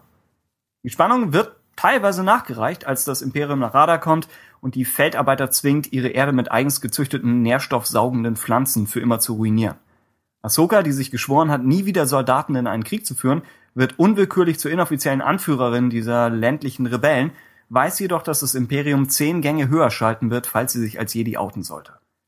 Während die erste Hälfte des Romans auf dieses eine Dorf als Schauplatz und weitgehend auf Ahsoka als Point-of-View-Charakter begrenzt ist, semi vergleichbar mit A New Dawn, öffnet sich das Buch auf Halbzeit der größeren Galaxis und bereichert sein Ensemble um Inquisitoren auf der einen Seite und Stars wie Bail Organa und, und noch wem auf der anderen. und bettet alles in die Anfänge der Rebellion ein. Zusammen mit einer Reihe von Flashbacks zu Ahsokas, Anakins und Obi-Wans Geschichte webt der Roman Elemente aus The Clone Wars und Rebels zusammen und ist damit über seine Hauptfigur hinaus zumindest etwas relevanter, als ich persönlich befürchtet hatte. Und nicht nur ein alleiniger Spotlight-Roman für Ahsoka. Dennoch stellt sich die Frage, und dann vielleicht nochmal wieder zuerst an Sissy, wird der Roman seiner titelgebenden Figur gerecht? Erzählt ihr erstes eigenes Buch die Geschichte, auf die du gehofft hast, von allen denkbaren Geschichten? Und eine Geschichte, nach der man sagen könnte, ja, das, das ist Ahsoka. Ui, ähm, ja. ja, sorry. Viele Fragen auf einmal. Ähm, ich glaube tendenziell ja. Also es ist für mich schon definitiv ein Ahsoka-Roman. Also sie wird nicht unbedingt viel an den Rand gekehrt, aber gleichzeitig bin ich mir im Generellen nicht ganz sicher, was so die komplette Rolle des Romans ist. Ich meine, es ist schon ein bisschen die Connection natürlich zwischen Rebels und Clone Wars zu ziehen, aber sie hat so ein bisschen diese Punkte, auf die man, also der ganze Roman hat ein bisschen die Punkte, auf die man warten würde. Ähm, natürlich, wie sie von dem, wo sie sich am Anfang des Romans befindet, wieder in diesen Aufbruch des, wir brauchen irgendwie Widerstand oder so hinführt. Aber ich würde nicht sagen, dass es die definitive Umsetzung von dieser Geschichte ist, die ich mir vielleicht spannungstechnisch wünschen würde. So als Vorfazit. Okay. Ja. Ich sehe es sehr ähnlich. Also, ähm, als ich so diese Klappentexte ähm, gelesen habe, die vorab veröffentlicht worden waren, hatte ich natürlich darauf gehofft, dass es ein wirklich umfassend verbindender Roman werden würde, der wirklich mit Ahsokas Austritt aus den Jedi-Orden beginnt und dann im Prinzip wirklich die ganze Zeit abdeckt bis, äh, ihr, bis ihrem neuen Auftreten in Rebels Staffel 2. Ähm, also vergleichbar mit dem, oder sehr vergleichbar mit dem, was wir in Form des Jin Erso Romans eigentlich bekommen haben. Mit dem Unterschied natürlich, dass Jin Erso vorher keine Filmrolle oder sowas in der Art hatte, aber einfach ein umfassenderer Roman, der wirklich von, also im Prinzip alles aufarbeitet, was in der Zwischenzeit gewesen war. Und das hat mir so ein bisschen gefehlt. Also vor allem auch, weil die Klappentexte eben schon sowas nahelegten, von ja, das erzählt jetzt die Geschichte von Ahsoka zwischen The Clone Wars und Rebels. Und was man bekommt, ist irgendwie so ein Jahr und ein bisschen. Und das war mir persönlich zu wenig. Auch wenn der Roman natürlich ähm, interessante ähm, Elemente hatte, die definitiv lesenswert sind. Wie fandest du es, Tim? Wie kam es dir vor? Ich hatte extrem niedrige Erwartungen und das Buch stand, glaube ich, ein halbes Jahr bei mir im Regal, schlimmerweise, ob, obwohl es sich ja wirklich an irgendwie zwei Tagen lesen lässt. Also es ist eigentlich mhm. eine, eine äh, halbe Katastrophe. Insofern war ich positiv überrascht von dem Buch weil okay. ich unter anderem mit Bail Organa nicht gerechnet hätte. Mhm. Also ich denke immer noch nicht, dass es jetzt eins, eins der besten Bücher des neuen Kanons ist, aber ich denke, es ist seine Zeit wert. Mhm. Okay. Und die paar Dinge zumindest, die es, was die Hintergrundgeschichte angeht, äh, die es einsetzt, sind anständig gemacht. Also es geht darum, wie, wie Ahsoka zur Rebellion stößt und wie sie ihre Lichtschwerter bekommt. Und vor allem ihr Character Arc von einer geflohenen Ex-Jedi zu jemandem, der in der Rebellion wieder eine neue Rolle findet. Ich glaube, die drei Dinge erzählt das Buch sehr vernünftig. Und das könnte auch das sein, was von der Story Group her vorgegeben wurde. Ich bin etwas unsicherer bei den ganzen Nebenhandlungen, speziell was die Nebenfiguren auf Radar angeht hm. und diese Storyline. Ja. Das wirkt wenn man, es gab ein Interview, wo, wo Filoni davon gesprochen hatte, dass eben noch sehr viel mehr über Ahsoka etabliert wurde, intern von ihm und von der Story Group, als die Zuschauer und Leser bisher wissen. Und er sagte, aber mit diesem Buch kommt wieder etwas mehr davon ans, ans Tageslicht. Und das wirft natürlich die Frage auf, wie viel in Ahsoka ist von Filoni und wie viel ist von, von E.K. Johnston. Mhm. Und die Radarhandlung wirkt sehr YA-mäßig. Ja. Mhm, ja. Wirkt weniger wie eine Clone Wars Folge, was bei Dark Disciple extrem der Fall war, wo du wirklich sehen konntest, das sind die acht Folgen und ungefähr nach so und so viel Seiten wechselt es zur nächsten. Mhm. Und hier wirkt es so wie ein YA-Roman in speziell der ersten Hälfte, mhm. der dann zum Ende hin mehr und mehr ins klassische Star Wars-Genre wechselt. Mhm. Wobei ich gerade die Figuren echt nicht gut fand. Also Ahsoka mhm. kommt schon irgendwie als Ahsoka rüber und das passt auch. Und ich denke, gerade wenn man sich das, das Hörbuch anhört, noch mehr jetzt. Aber insgesamt die ganzen Nebenfiguren waren für mich zu platt. Also da, da wäre es mir lieber gewesen, hätte ein bisschen mehr Jahre umspannt und da im Prinzip eine spannendere Welt hochgezogen und auch spannendere Figuren, die auch Ahsoka als Figur nochmal spannender und vielleicht auch ihre Charakterwandlungen oder auch ihren Abschied vom Jedi-Orden nochmal besser untermalen. Mhm. Also ich hatte irgendwann mit der Z Probleme, mich äh, zu erinnern, was auf welchen Planeten stattfand. Wenn sowohl die Planeten, Schrägstrich Monde, haben sich bei mir im Gedächtnis miteinander vermischt, als auch die Figuren. Und das merke ich schon auch daran, dass ich die Sachen auch jetzt nicht auseinanderhalten kann, A, und B, dass ich mich an keinen der Namen der Planeten und auch keinen der Figurennamen überhaupt mehr erinnern kann. Und das ist mhm. immer schon so ein Zeichen für mich, wenn ich mich wirklich an Figuren und Planeten gar nicht mehr erinnere.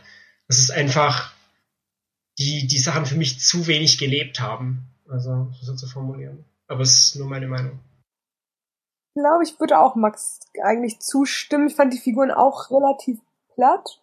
Ähm, witzigerweise fand ich dieser erste YA, ähm, dieses erste Drittel, ich mochte es eigentlich ganz gerne, obwohl die Figuren platt waren, weil es irgendwie genau das war, was ich mir gut vorstellen konnte für den Charakter, nämlich irgendwie dieses Wegkommen von dem, was vorher ihr Leben war und irgendwie sich damit abfinden müssen, was jetzt die Tatsachen sind und auch irgendwie so unter dem Radar zu bleiben.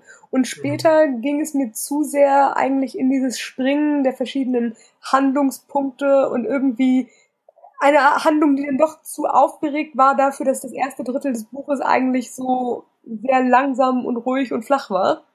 Also ja. hat mir der Sprung nicht so gefallen. Und ich hatte eben auch den Eindruck beim Lesen, dass da wieder massenhaft Sachen waren, die man hätte erzählen können, die aber nicht erzählt werden durften. Ja, man hätte halt wirklich, das stimmt eigentlich, gut bei Ahsoka auch sagen können, man setzt es nicht direkt äh, so nah an äh, Order 66 an, sondern mhm. sagt, man beschäftigt sich eher mit Fulcrum im Untergrund oder sonstiges. Mhm, ja. Vielleicht, genau, wie du schon meinst, eigentlich eher fast so eine Jin Erso ähnliche Geschichte erzählt, die auch mehrere verschiedene kleinere Missionen äh, hätte abdecken können. Mhm. Weil sie ja im Grunde in ihrer Rolle in Rebels und was sie für die Rebellion tut, ja eigentlich auch immer nur eine Figur ist, die so referenziell behandelt wird, als dass man sie wirklich oft in Aktion sieht. Mhm. Ich, ich stimme zu, was diesen, also einmal was die Nebencharaktere angeht. Ich denke, Caden ist noch in Ordnung, hat aber auch jetzt nicht viele Charaktereigenschaften, die ich wiedergeben könnte. Und alle anderen Nebenfiguren leiden auch davon, dass sie in einem Wurf vorgestellt werden. Stimmt, ja. Eigentlich Asuka ja. taucht auf Radar auf und nacheinander kommen diese ganzen Namen. Und mit jedem Namen gehst du davon aus, dass du länger als Leser auf diesem Planeten bleiben wirst, denn mhm. sonst würden nicht diese ganzen Figuren etabliert werden. Ja. Und da hatte ich schon damit gerechnet, dass einfach der ganze Roman da spielt. Und sowas kann ja gut klappen. Bei ja, Kenobi funktioniert das, wobei ich den Fall. Roman dann doch deutlich stärker finde als, als das hier. Mhm. Nur hier haben die Nebenfiguren zusätzlich ein Problem in der zweiten Hälfte, sobald unter anderem Bail Organa am Machen ist und wir auf dem Weg in Richtung der größeren Rebellion sind. Und dann immer noch wieder zurückzugehen zu dieser einzelnen kleinen Welt. Das ist zwar einerseits genau das, was die Rebellen machen müssen, also wieder auf wieder kleine Siege auch erringen. Mhm. Deswegen thematisch stimme ich absolut zu, aber ja, die, die neuen Figuren gehen einfach etwas unter verglichen mit den, den stärkeren etablierten Star Wars Charakteren. Ja. Man merkt auch beim Lesen irgendwie, es soll um Ahsoka gehen und wir wollen auch nicht das Risiko eingehen, dass man denken könnte, es ginge nicht ausschließlich um Ahsoka. Hm. Das war so ein bisschen mein Eindruck beim Lesen, dass man einfach auch die Angst hatte, die Figuren durch zu plastische Darstellung zu sehr in den Vordergrund zu rücken. Hm. Ich schließe mich aber noch ebenfalls da Sissy an, wo sie sagte, dass das erste Drittel des Romans äh, mit seiner YA-Gemütlichkeit auch was für sich hat, mhm. weil es dieser Kontrast ist zu dem Leben, das Ahsoka vorher hatte. Also einmal ja. dem Krieg, aus dem sie gekommen ist und dann natürlich dem Leben im Tempel, aber auch jetzt wahrscheinlich dem ungefähr letzten Jahr der Flucht nach der Order 66 und dann nacheinander diese Kapitel zu haben, wie sie ein Haus einrichtet und wie sie manchmal einfach da sitzt und nichts macht. Das fand ich, hat sie ziemlich echt wirken lassen. Und gerade da Ahsoka in Clone Wars und eventuell muss ich nochmal dazu sagen, dass ich halt nicht so der größte Fan von ihr war und bin, aber mhm. in Clone Wars fand ich anstrengend, wie sie manchmal gegen andere Figuren spielt, dass es eben immer dieses Augenrollen und der hochgezogene Mundwinkel ist und das pausenlose witty Bantering. Und mhm. zu sehen, wer eine Figur ist, wenn sie allein ist, fand ich sehr erfrischend und beruhigend zu wissen. Mhm. Dass sie, dass Ahsoka auch jemand ist außerhalb der Sprüche und außerhalb von diesem Auftreten. Mhm. Deswegen mochte ich, mochte ich das erste Drittel eigentlich ganz gern. Und es hat YA-mäßig ein bisschen was von, es hat mich an, an, an, an eines der diversen Bücher erinnert, die ich nie gelesen habe, aber von denen ich mir vorstelle, dass sie existieren, wo ein jüngeres Mädchen vielleicht mit ihrer Familie umzieht und Fuß finden muss in einer neuen Stadt. Mhm. Und dann stückweise so neue Freunde versammelt und dann relativ schnell in diese Clique aufgenommen wird und jeder hat so einen bestimmten Archetyp von den, von den anderen Figuren. Mhm. Es wirkt sehr wie das und damit vielleicht für die Zielgruppe ja sehr gut geeignet, wobei auch sehr arm an Konflikt, weil ihr dann doch recht schnell alles so zufliegt. Beziehungsweise diese hypothetische Geschichte, die du erzählt hast, und äh, da würde ich zustimmen, das passt da schon rein, fährt dann irgendwann damit fort, dass sich die Nebenfiguren auf ein paar wesentliche normalerweise konzentrieren, also neben wesentlich für die Figur, die dargestellt werden soll, und die dann auch eine gewisse Tiefgründigkeit kriegen und auch die Figuren eine Weile verfolgen. Und eben das kommt im Ahsoka-Roman für mich nicht rüber. Und ja, also die Einleitung, also das ist die Einleitung, aber das erste Drittel passt da irgendwie schon, aber man hätte das ein bisschen stringenter fortsetzen können. Was ich mochte, ist, dass es leichte Anflüge vom, vom Superhelden-Genre fast hat wo Ahsoka auf einer fremden Welt ist, allein. Die fremde Welt fällt, fällt auch noch unter imperiale Herrschaft. Und du hast so eine, ja, auf sich allein gestellte Person in Schwierigkeiten, aber sie hat eine Geheimwaffe, die man als Leser kennt, aber das Imperium kennt sie nicht und die anderen Dorfbewohner kennen es auch nicht.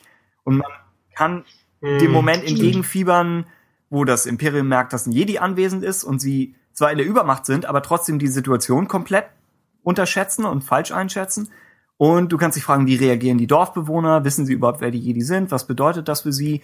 Also, es ist ein, ein langsames Hinbauen auf diese Momente und damit schon nicht, nicht blöd konstruiert, aber wird dann ein anderes Buch in der zweiten Hälfte und weiß noch nicht mal, ob das, ob das nun gut oder schlecht ist. Es ist nur einfach ziemlich untypisch, dass wir auch in der Mitte des Buches mehrere Monate einfach im, im Telling absolvieren. Ja.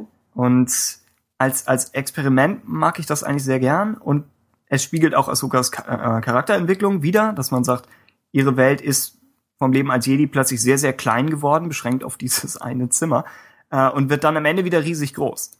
So diese Wandlung mag ich, aber das Ergebnis ist, dass das Buch etwas vielleicht formlos wirkt durch diesen Bruch da drin. Mhm. Und ich würde mich außerdem, ja, Max anschließen, dass er sagte, die Welten sind nicht so interessant. Also weder Radar, was einfach diese Farmwelt zu sein scheint, aber dann auch nur mit ein paar Feldern, denn es gibt keinen Weg für die Bauern irgendwo anders hin auszuweichen.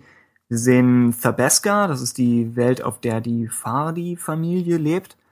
Aber auch davon bekommen wir nicht so viele Beschreibungen. Und das ist schon ein krasser Unterschied zu dem Dark Disciple-Roman, wo wir mindestens eine Vulkanwelt haben und so eine Welt mit einem etwas exzentrischen Baustil, meine ich am Anfang. Dann natürlich Dathomir, Mhm. Da ist einfach etwas mehr, mehr zu holen. Hier, wie fandet ihr generell den Stil? So mein Punkt wäre, dass es einfach nicht viele Umgebungsbeschreibungen gibt. Es kam später auch im Feedback. Und das ist YA-typisch, aber ich finde, ja. in, in sowas wie Lost Stars funktioniert es besser. Mhm. Nee, würde ich auch eher zu tendieren. Also ich war auch nicht so ein richtiger Fan davon. Ich bin eigentlich noch ein bisschen so emotionaler auf die Figur fixiert, hätte für das erste Drittel halt sogar vielleicht noch ein bisschen mehr gebracht, besonders eben im Vergleich zu den anderen Charakteren, wenn man wirklich sagt, die meisten Leser kennen Ahsoka und haben deswegen natürlich auch besonders viel Interesse daran, ihre Perspektive auf die Ereignisse jetzt zu sehen. Und dafür waren die dann doch schon, weiß ich nicht, mit so einer leichten Distanz noch. Also, ich weiß nicht, irgendwie, mhm. es hätte noch ein bisschen näher für mich an den Kern rankommen können. Besonders mhm. wenn ich es halt, und das tue ich irgendwie schon, mit Kenobi und A New Dawn vergleiche, auch wenn ich nicht so ein richtiger Fan von A New Dawn bin, ist es so ein bisschen diese Trilogie der äh, Jedi nach ja. Order 66. Und ja, ich finde tendenziell, obwohl wir in Kenobi sogar sehr viel Distanz zu Obi-Wan als Figur haben, mag ich die Art, wie das ganze Thema dort gehandelt wird, irgendwie schon etwas lieber. Und selbst für Kanan, würde ich sagen, ist der Dialog mit Hera irgendwie etwas, was fruchtbarer für ihn als Figur ist, während mhm. Ahsoka so sehr viel umgeben ist von Leuten, mit denen sie die meiste Zeit des Buches nicht über dieses Thema irgendwie sprechen mhm. kann. Und selbst wenn es dann passiert, finde ich, gibt es kein, keine große Konsequenz, außer dass sie aktiv jetzt die Handlung zu Ende bringen kann. Hm. Also ich finde schon auch zum Beispiel bei den ähm, Umgebungsbeschreibungen hängt Ahsoka weit hinter den anderen beiden Romanen, die du erwähnt hast. Also gerade gut bei Kenobi hat man natürlich den Vorteil, dass es Tatooine ist und man über ja. Tatooine relativ viel weiß und man diese Leerstellen, die das Buch irgendwie vielleicht schon lässt, automatisch füllt, wenn man im Prinzip weiß, worum es geht. Aber auch bei A New Dawn beispielsweise, also man kann dem Roman viel anhängen und für vieles kritisieren, denke ich, aber gerade die Weltdarstellung passt schon. Also man legt jetzt nicht so einen Überfokus auf die Welt, ähm, aber ähm, sie ist schon kontinuierlich und man kriegt schon mit, wie die Welt funktioniert, auch mit diesem Mond und der Hitze teilweise und wie der eine Planet den anderen, glaube ich, irgendwie verdeckt oder so. Da war irgendwas, was auch eine gewisse symbolische äh, Interpretation ähm, offen lässt. Also gerade da waren die anderen beiden, rein was die Umgebung betrifft, deutlich klarer, ja. Ja, stimmt. Ja, irgendwie im Ahsoka-Roman war alles für mich an irgendeinem Punkt so ein bisschen, vielleicht auch durch Rebels, so ein Abklatsch von einem ländlicheren mhm. Lothal irgendwie, wenn ja, ich mir ja. das hätte vorstellen müssen. Und auch Lothal finde ich als Welt nicht unbedingt irgendwie das schickste Star Wars Design, was man sich vorstellen kann. Also es ist schon sehr so eine Wald- und Wiesenlandschaft irgendwie geworden. Ich habe bei dem Dorf auf Radar auch viel den Maßstab einfach nicht einschätzen können. Ja. Also dass es offenbar groß genug ist, um eine imperiale Basis zu rechtfertigen, wo ich dann wieder nicht wusste, wie groß ist diese Basis. Sie haben offenbar Kampfläufer, aber eine wirklich große Ansammlung an Sturmtruppen scheint nicht da zu sein. Ja. Es hätten auch fünf Hütten an einem Feld dran sein können. Also diese riesige Basis daneben. Ja. ja, genau. Es fehlt da wirklich vielleicht etwas an Beschreibung, auch wenn es den Vorteil hat, dass sich das Buch eben schnell wegliest und es, es halbwegs Tempo entwickelt. Und ich mochte das zumindest in den Action-Szenen, dass der Stil so einfach ist. Weil es bedeutete, dass man ja. manchmal bei Star Wars Büchern, wenn ein und dieselbe Action-Szene über mehrere, äh, ja, über mehrere Szenen hinwegläuft, also so ein wirkliches Setpiece ist, was durch mehrere Point of View springt und immer komplexer wird. Irgendwann weiß man nicht mehr, wo man jetzt genau ist, weil man als Leser die ganze Zeit immer mitbauen muss und sich merken muss, wo jetzt welche Figur ist. Und hier sind es alles so ganz kurze Ausbrüche an Gewalt und die funktionieren insofern sehr gut. Ich habe ein bisschen überlegt, ob die Anzahl an schon toten Nebenfiguren etwas zu viel ist für die Zielgruppe. Kann aber auch wirklich nicht einschätzen, an, mhm. an welche Altersklasse sich das Buch genau richtet. Ich finde sowieso bei den neuen Star Wars Bucherscheinungen manchmal diese ganze YA-Unterscheidung auch schwierig, aber ich glaube, ich kenne mich auch wenig aus. Aber es ist manchmal so eine sehr Blurred Line, was davon jetzt irgendwie in die normalen, in Anführungszeichen, mhm. Romane irgendwie reingehört und warum das andere ja. jetzt als YA unbedingt qualifiziert. Ob es jetzt an dem weiblichen Hauptcharakter oder sonst was liegt, ich weiß es nicht. Also vielleicht einerseits deswegen, wegen des weiblichen Hauptcharakters, andererseits aber auch, wenn man sich die Zielgruppe von The Clone Wars anschaut, das müssen ja in den ersten Staffeln Kinder gewesen sein, was weiß ich, so sechs, mhm. sieben Jahre, acht Jahre alt dann ist die Serie fünf, je nachdem, Jahrzehnt fünf, sechs Staffeln gelaufen. Das heißt, die waren dann, wenn man von acht ausgeht, so zwölf, dreizehn und müssten jetzt inzwischen so 15 sein. Das heißt, wenn man jetzt rein mit der Zielgruppe im Prinzip mitwächst, kommt man irgendwie bei Leuten raus, die, was weiß ich, so zwischen 13 und 16, 17 oder mhm. sowas sind. Und das allein passt schon irgendwie zu YA. Und es ist natürlich auch, würde ich sagen, ähm, eine Konsequenz davon, dass Lost Stars, der ja auch ein YA-Roman ist und als Außenseiter auch durchgestattet äh, ist, äh, wie eine Bombe explodiert ist und alle gesagt haben, oh, das ist gigantisch, wir finden das großartig. Und ähm, dann Lukas ihm gesagt hat, ja, okay, wenn ihr das so gut findet, wollen wir euch da jetzt nicht hängen lassen und ähm, springen noch ein bisschen mehr auf die YA-Schiene auf, weil das ist es ja, was ihr zu wollen scheint.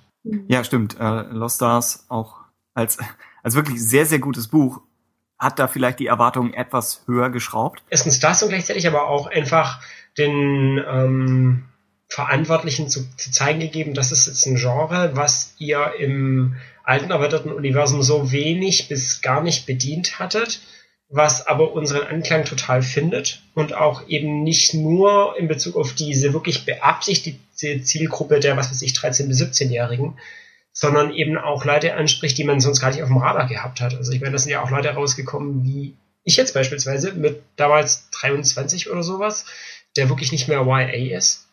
Also nicht mehr so im pubertären Stil, das habe ich hinter mir. Und ich trotzdem gesagt habe, boah, das war gigantisch. Also, und äh, das werden die jetzt umfassend mitbekommen haben. Also nicht, sicher nicht mich allein, aber eben, dass die Resonanz generell so positiv war und dass die Leute halt generell Lust auf dieses Genre, Genre zu haben scheinen. Und man kann noch beisteuern, ich habe das leider nicht nochmal rausgesucht, meine aber gelesen zu haben, dass der Roman sich gut verkauft hat. Also Ja. das meine ich in den, in den Bestsellerlisten ziemlich hochgesprungen. Und das bedeutet ja auch, das Interesse an der Figur ist, Ja. ist weiterhin Mhm. da.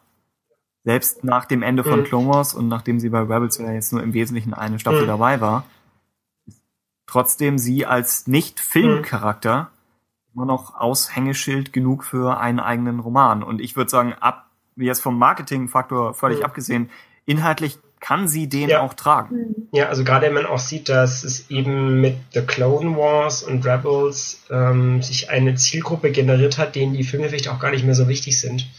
Also ich habe auf den Conventions mit vielen wirklich jungen Leuten gesprochen, ähm, als wir da unsere Stände hatten, die meinten, wir kennen die Filme eigentlich so gut wie gar nicht. Ähm, wir sind über The Clone Wars und Rebels dazu gekommen.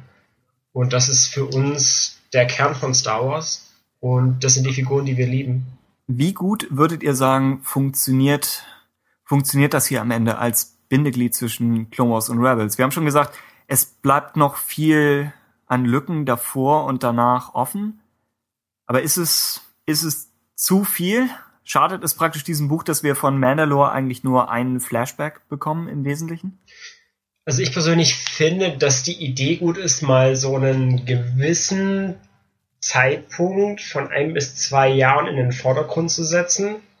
Äh, Die Idee ist grundsätzlich gut. Ich hätte aber nicht direkt die Zeit nach der Order 66 genommen. Erstens, weil der sich nicht, nicht 100, nicht wirklich gut anbietet, wenn es darum geht, zwei verschiedene Epochen zu verbinden, die 19 Jahre oder so auseinanderliegen. Ja, nicht, nicht 19, aber halt 15 Jahre oder so auseinanderliegen bietet sich halt nicht so an, finde ich, wenn man halt schon eine, wenn man sagen möchte, man will es wirklich verbinden, äh, eben schon eine sehr große Brücke ähm, zu schlagen ist und zum anderen eine sehr kleine eben auf die andere Seite. Und man hat eben auch gemerkt, finde ich, beim Lesen, und das fand ich immer so ein bisschen bizarr, ähm, man hat ein paar Szenen gemerkt, also gerade wenn es um diese, ich nenne sie auch jetzt mal Interludes geht, die wir später mit Sicherheit auch nochmal ein bisschen näher beleuchten werden, fand ich, ohne jetzt ähm, Spoiler wegzugeben, dass da auf relativ jeweils wenigen Seiten bemerkenswert viel erzählt wurde. Also nicht so mega teaserhaft im Sinne von ganz kleine Andeutungen, die man wirklich viel reinlesen muss, sondern schon relativ offenkundig gesagt wurde, okay, so ist es und das ist noch passiert. Aber gleichzeitig wurden die Szenen jetzt auch nicht so ausgerollt, als dass man sie in die Mitte des Buches, also ins Zentrum des Buches hätte gestellt. Was ich, denke ich, gut gefunden hätte, wenn man das gemacht hätte. Hm, einfach weil die Szenen für mich interessanter waren als ähm, weite Teile der Haupthandlung oder vielleicht sogar die ganze Haupthandlung. Und da hatte ich halt stellenweise den Eindruck, es durften Sachen einfach wieder nicht erzählt werden. Also auf eine ganz komische Art und Weise, weil einerseits werden diese Sachen, die nicht erzählt zu werden, also die man von denen man denkt, sie dürfen nicht erzählt werden, die würden schon relativ bemerkenswert angeteasert und auch relativ explizit dargestellt. Also nicht explizit im Sinne von pornografisch, aber explizit im Sinne von detailliert. Ähm, gleichzeitig aber kriegt man schon mit, ja, wir haben ja noch ein paar Sachen im Petto und wir ahnen auch, wo das hinführt. Aber wir wollen es eigentlich nicht so richtig sagen. Und das finde ich so ein bisschen schade, weil auch dieses Basiselement, ähm, wir haben diese Szenen und wir möchten das alles verbinden, was für einen Verbindungsroman aus meiner Sicht zentral ist. Und genau als der wurde er ja im Prinzip vermarktet.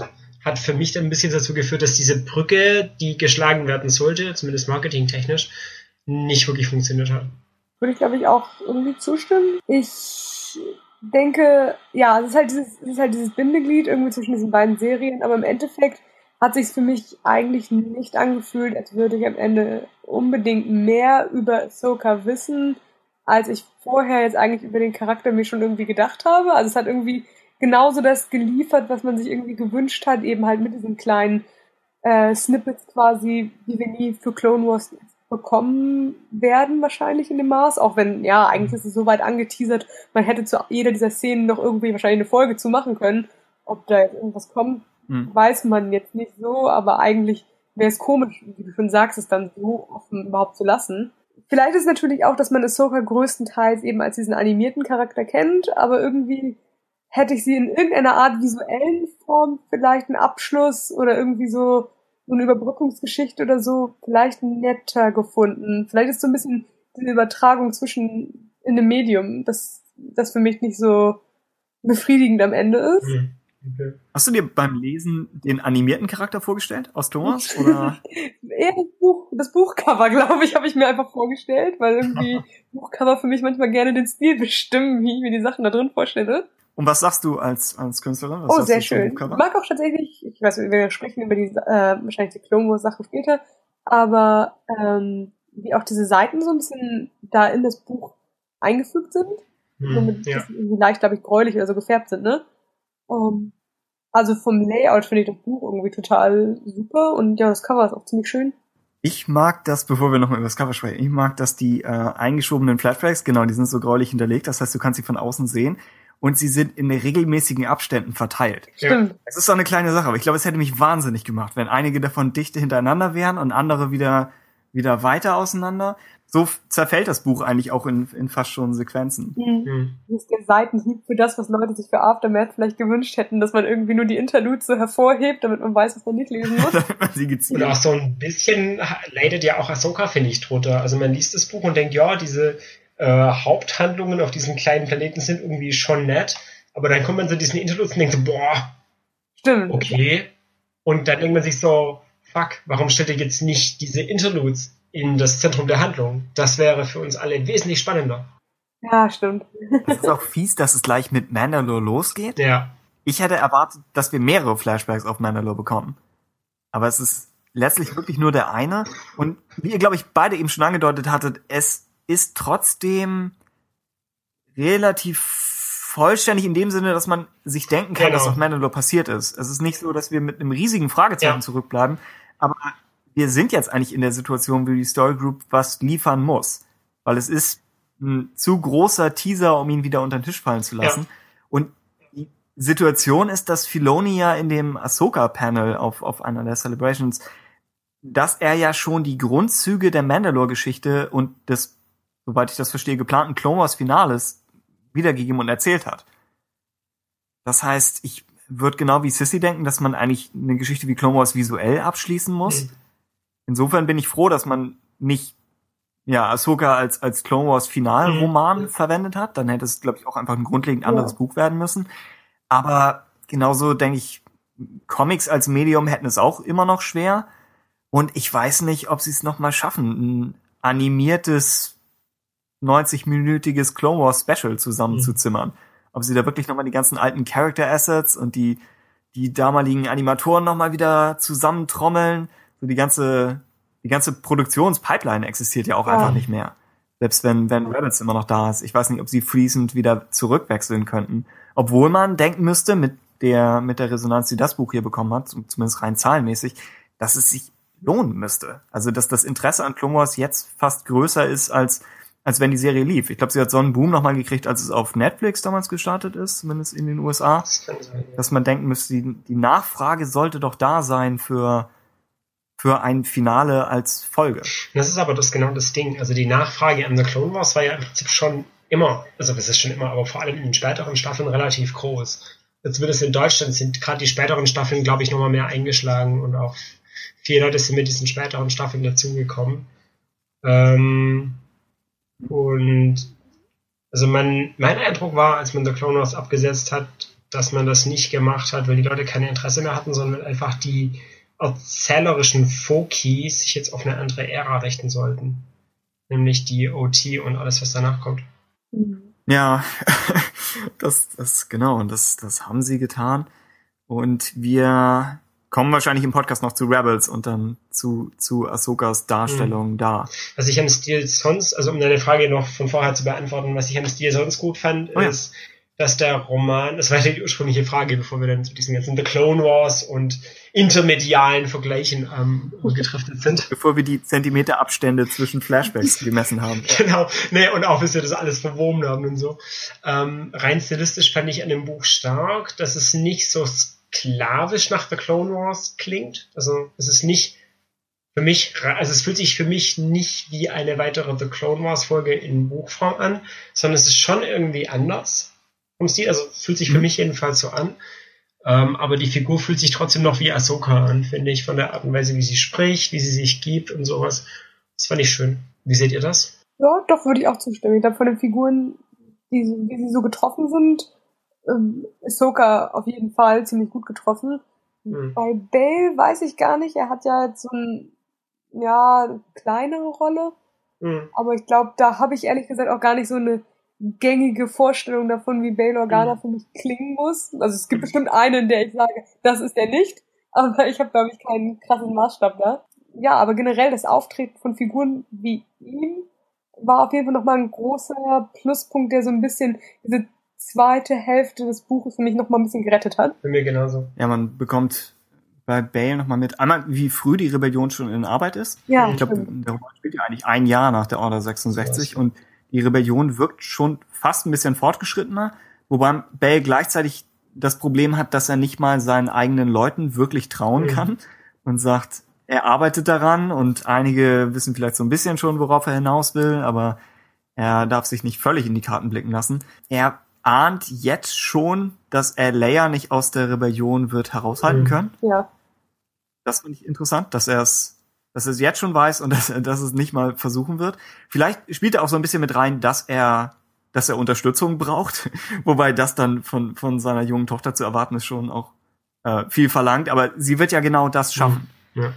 Also da ja hat auch Leia dann einen einen Auftritt im Buch und ansonsten ist Bale halt sympathisch, aber jetzt in sich nicht nicht ja wahnsinnig interessant als Figur. Ist insofern witzig, ihn und Ahsoka mal zusammen zu sehen, weil die beiden sich in Clone Wars, glaube ich, immer nur mal über den Weg gelaufen sind. Oh. Sie waren vielleicht Bekannte, aber sie hatten nicht die Beziehung, die, die jetzt zum Beispiel Padme und Ahsoka hatten. Und dann, dass diese beiden jetzt die Überlebenden sind dieser Welt mhm. oder die, dieser Zeit eigentlich. Und dass die beiden sich jetzt zusammenraufen, obwohl sie vorher vielleicht nicht viel ja, miteinander am Hut hatten. Das fand ich eigentlich schön zu sehen. Stimmt, das hat so ein bisschen diesen Effekt von Leuten, die einen ähnlichen Freundeskreis haben, aber selbst nie so in Person gesprochen haben und jetzt gezwungen sind. Stimmt, ja. Genau, wenn plötzlich andere Leute gehen weg und plötzlich hängt man damit irgendwie noch ein, zwei, mit denen man so irgendwie nie gesprochen hat. Mhm. Ja. Ja, aber eben die gleichen Kontexte erlebt haben wie einer mhm. selber. Also um die Frage von meiner Perspektive nochmal völlig zu beantworten, was für mich die, der perfekte Übergangsroman gewesen wäre.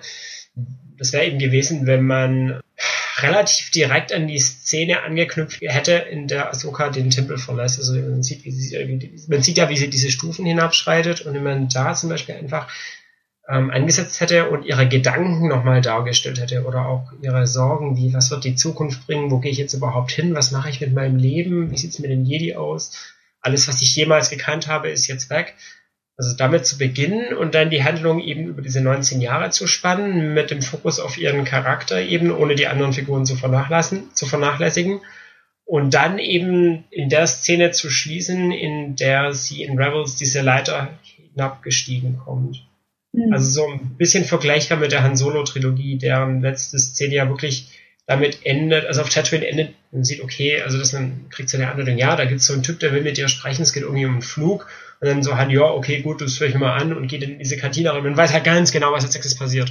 Und es ist halt so der total fließende Übergang zu Episode 4. So oder so ähnlich wurde die Szene jedenfalls beschrieben. Und sowas hätte ich mir für Ahsoka gewünscht und sowas hätte Ahsoka, finde ich, auch sein können, wenn man einerseits gesagt hätte, okay, wir lassen zu, dass dieser Roman wieder 500 Seiten lang wird, was mich nicht gestört hätte und was bei Lost Stars aus meiner Sicht wunderbar funktioniert hat. Ähm, wenn man das nicht einerseits gesagt hätte und man aber auch andererseits gesagt hätte, okay, wir geben das Material frei. E.K. Johnston schreibt, worüber du möchtest. Das sind die Dinge, die wir gerne hätten. Und es gibt in dem Sinne keine Tabu-Handlungsstränge, die es aus meiner Sicht gab. Und deswegen ist es nicht so geworden, wie es jetzt, wie, es, wie ich mir das wünsche. Wobei theoretisch noch die Aussicht auf eine, auf eine Ahsoka-Trilogie besteht. Also der Sequel-Roman Fulcrum könnte kommen. Ja. Nein, Ahsoka 2. Ahsoka 2. könnte kommen, aber ich habe einfach den Eindruck, dass vieles nicht erzählt wurde, wenn man da eben schon noch irgendwie was machen will. Also lange habe ich damit gerechnet, dass man die Sachen, die in diesen Flashbacks angeteasert wurden, dass man die in Forces of Destiny irgendwie bringt ja. oder bringen hm. möchte. Kann ja theoretisch immer noch sein, sieht jetzt momentan nicht so aus. Ich meine, jetzt wissen wir ja immerhin, dass die, also die ersten acht Folgen sind ja jetzt gelaufen und wir wissen, dass das nicht der Fall ist. Also nicht der Fall gewesen ist bisher jedenfalls. andersrum formuliert, hätten sie das, hätten sie nicht vor, ein anderes Projekt mit diesen Inhalten zu machen, hätten sie diese Inhalte ja auch freigeben können für den Roman. Und das ist in der Explizitheit nicht passiert. Ich weiß halt auch immer nicht, dass die Tatsache, dass sie so viel damit teasen, dass sie auf diesen Celebrations sehr oft eben diese Storyboards und äh, diese ganzen Filoni-Skizzen und sowas immer zeigen, mhm. gibt einem halt auch diesen Anlass, wirklich zu denken, das sind halt visuelle Inhalte, die existieren und sie schmeißen sie ja bewusst nicht weg, sondern sie zeigen einem, die, und sie zelebrieren das ja auch und sie wissen, dass das Feedback der Fans und enorm da ist und dass ja. die Leute sich für diese Inhalte interessieren. Ja, auf der anderen Seite ich habe das Gefühl, so ein bisschen so wie Rebels momentan läuft und so wie der Blick eigentlich weiter nach vorne gerichtet ist, dass ein nächstes größeres Serienprojekt nicht in dieser Ära spielen würde.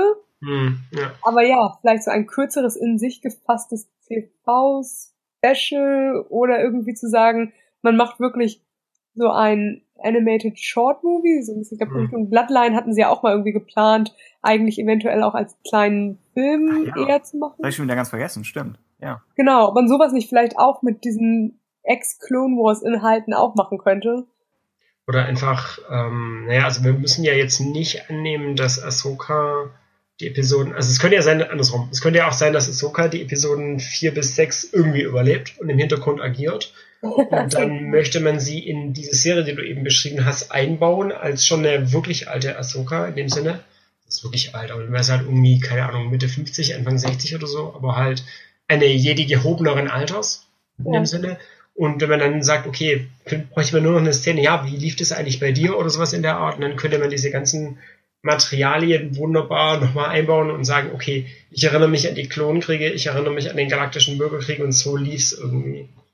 Mhm. Weiß ich nicht. Also wäre theoretisch möglich. Ob das kommt oder nicht, ist eine andere Frage. Aber so oder so. Also man, man, also man merkt, das Zeug liegt auch in der Schublade und will verwertet werden und die wollen das auch verwerten. Aber wie das genau passiert, keine Ahnung. Könnte Mars Kanata über den Weg laufen und sie erzählt dann quasi jede von Ahsokas Abenteuer nochmal irgendwie nach. Und dann müssen sie auch nichts äh, komplett in Kanon machen. Oder Maskanata ist Ahsoka. Das so. Ich meine, das würde mit der orangen Haut ja schon passen. Wir haben ähm, keine Kulturguter gesehen, die so alt geworden ist, dass sie zu einer kleinen Mini-Orange wieder geworden ist. Ja, genau, vielleicht fallen auch diese ähm, Kopfschwänze irgendwann ab oder sie wurden im Duell mit Darth Vader abgetrennt oder was weiß ich. also irgendwie sowas. Ray findet in einer der Kisten im Keller Lukes Lichtschwert und in der Kiste daneben wäre Ahsoka. Die hätte sie nur öffnen müssen und wäre dann sofort wieder wach geworden. Wurde sehr gut zusammengefaltet. ja. Aber sie wirkt schon, passend zu dem, was Max eben sagte, sie wirkt fast wie so ein potenzieller Winter Soldier Charakter, den man immer mal wieder auftaut, in verschiedenen Ehren dann rauswirft und sie so ein bisschen das Wissen der, der Prequel-Zeiten und das Wissen von jemandem, der all diese Legenden mit Anakin und Obi-Wan noch, am, ja, noch live erlebt hat, der dieses Wissen dann wieder in, in neue neue Zeiten mit weitertragen kann. Wobei das einerseits auch irgendwo R2D2 macht und andererseits ist es natürlich auch spannend, wenn, äh, wenn Wissen verloren geht und, mhm. und sich wieder neu erarbeitet werden muss. Also wenn, wenn Luke vielleicht keinen der alten Jedi hat, mhm. den er, auf den er zurückgreifen kann. Aber ich denke schon, dass Ahsoka über Staffel 2 hinaus, dass sie da nicht in diesem Tempel bleibt. Mhm. Ich denke, das ist so ambivalent geschrieben und gedreht, das Ende, dass es komisch wäre, wenn es ein Ende wäre. Aber ja.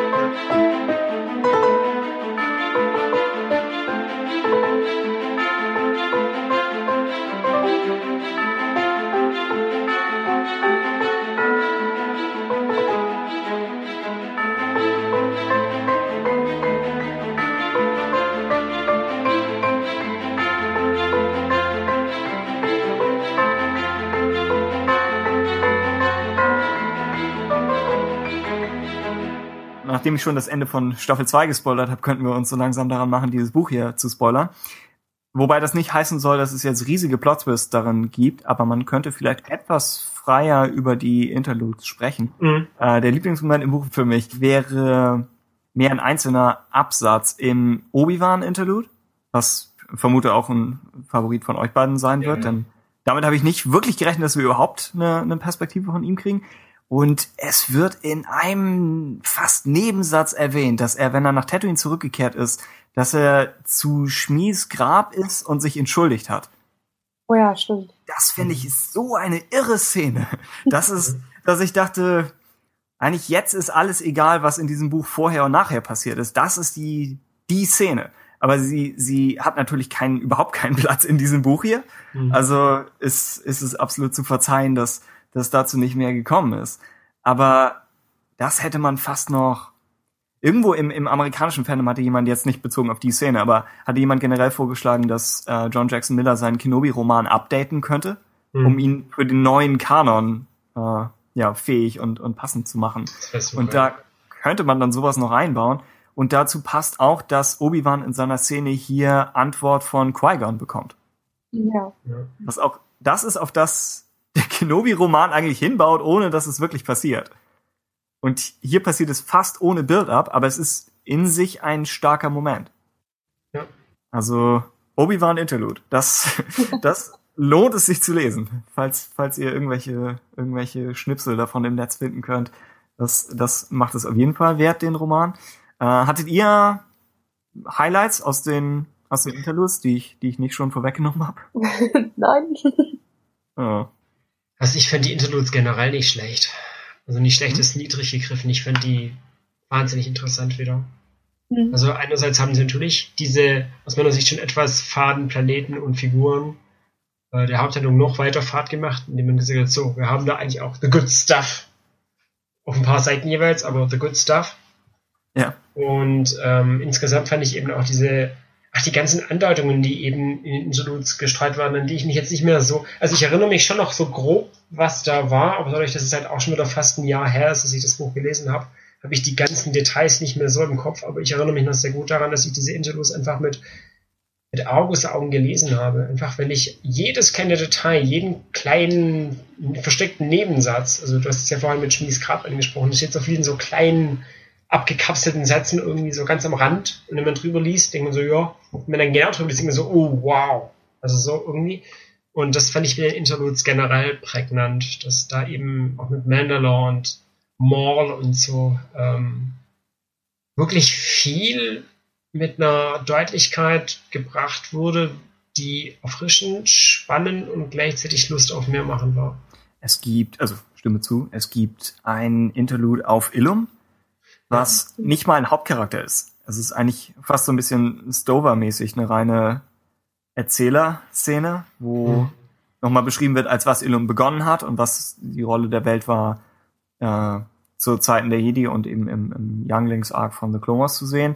Und dann wird beschrieben, wie Illum vom Imperium geplündert wurde und halt zerstört und jetzt nicht mehr die Welt ist, die es mal war.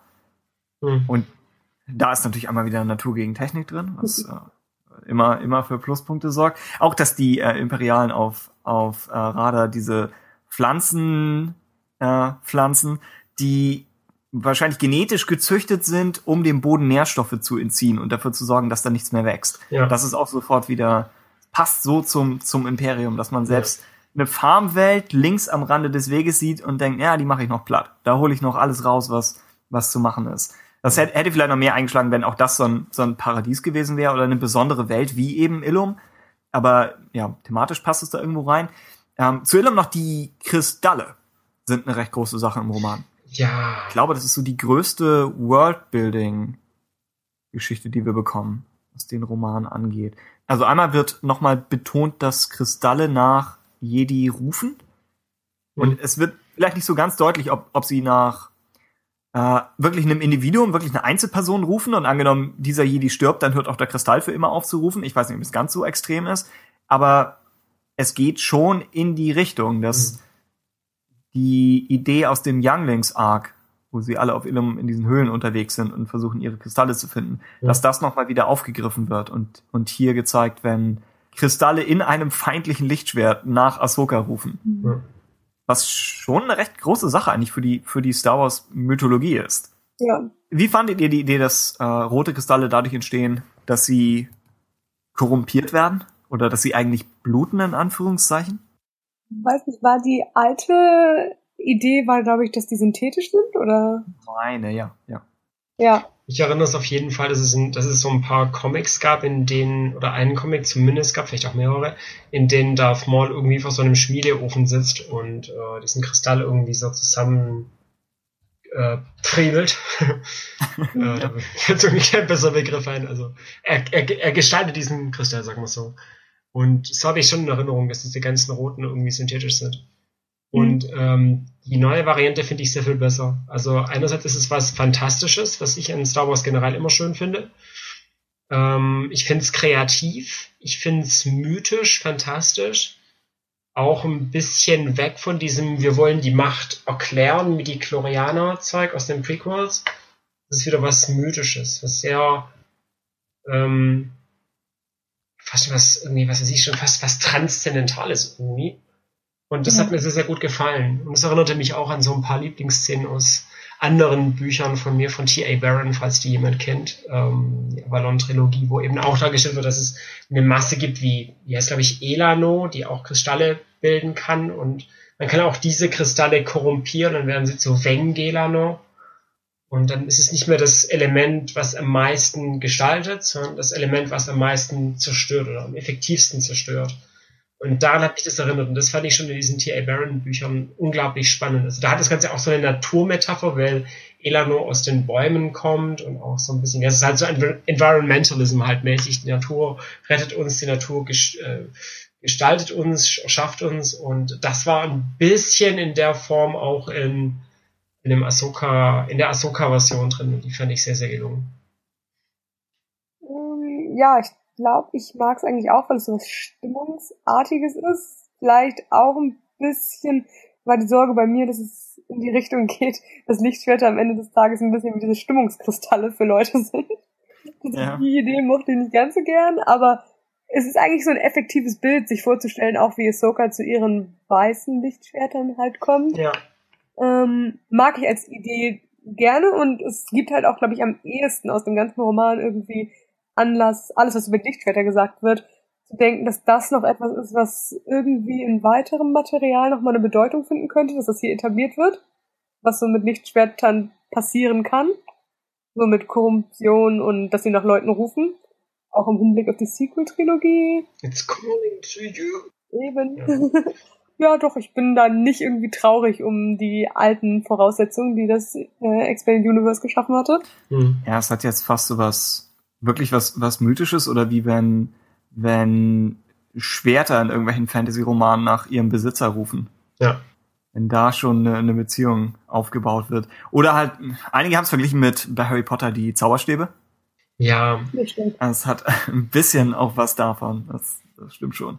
Ich mag noch daran, dass wir haben im Moment ein bisschen auch mit Blick auf den Trailer zu Episode 8 die Diskussion im Fandom über über graue Jedi und darüber, dass es vielleicht immer beide Seiten braucht, um die Macht im Gleichgewicht zu halten, was nicht die Lukas-Erklärung ist, aber ab jetzt ist eh alles, alles offen. Und die Tatsache, dass sie hier sagen, die Kristalle sind keine, das ist keine zweite Art von Kristallen oder so, oder es sind keine Kristalle, die auf einem dunklen Illum gefunden werden, mhm. sondern es sind gute Kristalle, die korrumpiert werden. Mhm. Das betont, finde ich, dass die Sith keine gleichberechtigte Alternative zu den Jedi sind, denn dann hätten sie ihren eigenen verdammten Kristallplaneten. Stattdessen holen sie sich nur Jedi-Kristalle und machen die eigentlich kaputt. Genau, sie korrumpieren etwas, was nicht korrumpiert werden sollte. Ja, genau, und das, das ordnet sie da wieder ein. Es hat ein bisschen eine Schwierigkeit mit diesen, mit diesen Stimmungsabbildern, was, was Sissy sagte, genau. Und was, mhm. was bedeutet das für Mace Window mit dem, mit dem lila Lichtschwert? heißt das sein, sein Kristall ist so ein bisschen, so ein bisschen unzufrieden. Ja, stell dir vor, es geht in so einem Kampf irgendwie ab, wie so, dass es die ganze Zeit wechselt von der Farbe, je nachdem, wie die Stimmung ist. Wäre ein komisches Könnte man, denke ich, wunderbar mit Shatterpoint verbinden, in dem gesagt wird, äh, in dem Moment wird ja gesagt, dass Mace Windu diese Lichtschwertform Warp hat, entdeckt hat, die man nicht so ohne weiteres handeln kann, die auch ähm, den Nutzer sehr, sehr stark oder sehr, sehr nahe an die dunkle Seite führt. Hm? Damit könnte man es vielleicht verbinden. Weiß ich nicht. Hm denke, das ist auch viel Stovers geniale Rechtfertigung der Tatsache, dass Samuel L. Jackson lila Lichtschwert wollte. Mhm. Stover hat da eigentlich einen ganzen Roman draus gemacht, aber ja. Klar, ich sag nur, man könnte es verbinden. Oh ja. Und ich mochte noch an der Sache, dass, äh, dass die Kristalle rufen nach Ahsoka und Ahsoka verlässt sich drauf, diese Kristalle zu bekommen und marschiert eigentlich ohne Waffen in einen Kampf. Und Mhm. einmal, Mhm. diese waffenlose Kampf ist natürlich Star Wars und, und jede Philosophie, wie sie, wie sie im Buche steht. Aber dann mochte ich daran, dass wir sonst immer, wenn, wenn Charaktere sagen, äh, oder wenn Charaktere der Macht vertrauen müssen, dann heißt es eigentlich, sie sollen in sich selbst vertrauen und Mhm. die Macht erledigt so ein bisschen den letzten Rest. So die Mhm. Macht, die letzten zehn Meter, das, da sorgt dann die Macht dafür. Aber hier, hier kommt die Macht Ahsoka eigentlich auf halbem Weg entgegen, indem sie ihr einmal durch die Galaxis hindurch diese Kristalle anliefert. Und das, vielleicht interpretiere ich da entschieden zu viel rein, aber das macht ein bisschen Hoffnung, dass, Wortwiederholung, dass die, dass die Macht einen Plan hat. Mhm. Dass ja. sie sich, dass die helle Seite sich gesagt hat, okay, wie kriege ich jetzt, wie kriege ich jetzt diese Kristalle zu Ahsoka? Ich Ja. wurde hier zwar gerade ziemlich erschüttert und bin eigentlich am Boden, aber ich schaff's noch, diesem Padawan diese zwei Kristalle zu liefern. Mhm. Und dass das noch Mhm. passiert, auch in den Dark Times, ist Mhm. so ein, so ein hoffnungsvoller Moment, Mhm. dass ich ihn als Finale zu dem Roman sehr angemessen und passend fand. Ich habe in den letzten paar Minuten so im Hintergrund immer wieder drüber nachgedacht, was ich von diesen Stimmungsbildern, die ihr angesprochen habt, denke.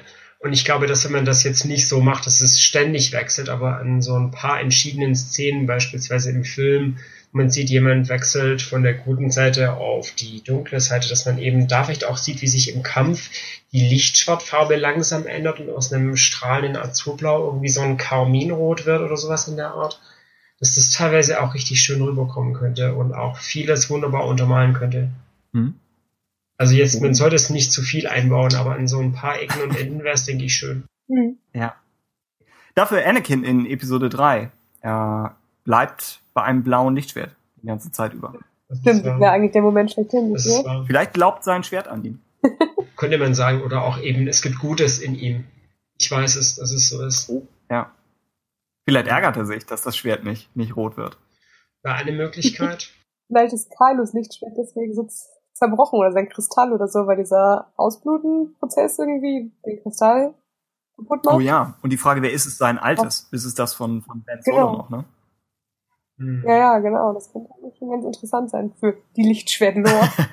und, und dass diese, dass diese zittrige Klinge, die er hat, dass die sein, seine Mhm. Gemütslage widerspiegelt, das ist ja, meine ich, auch von Abrams und Co. so, Stimmt. so bestätigt worden. Obwohl, ist, Da ja. begann das eigentlich schon, dass Lichtschwerter mehr wieder eine andere Rolle bekommen haben.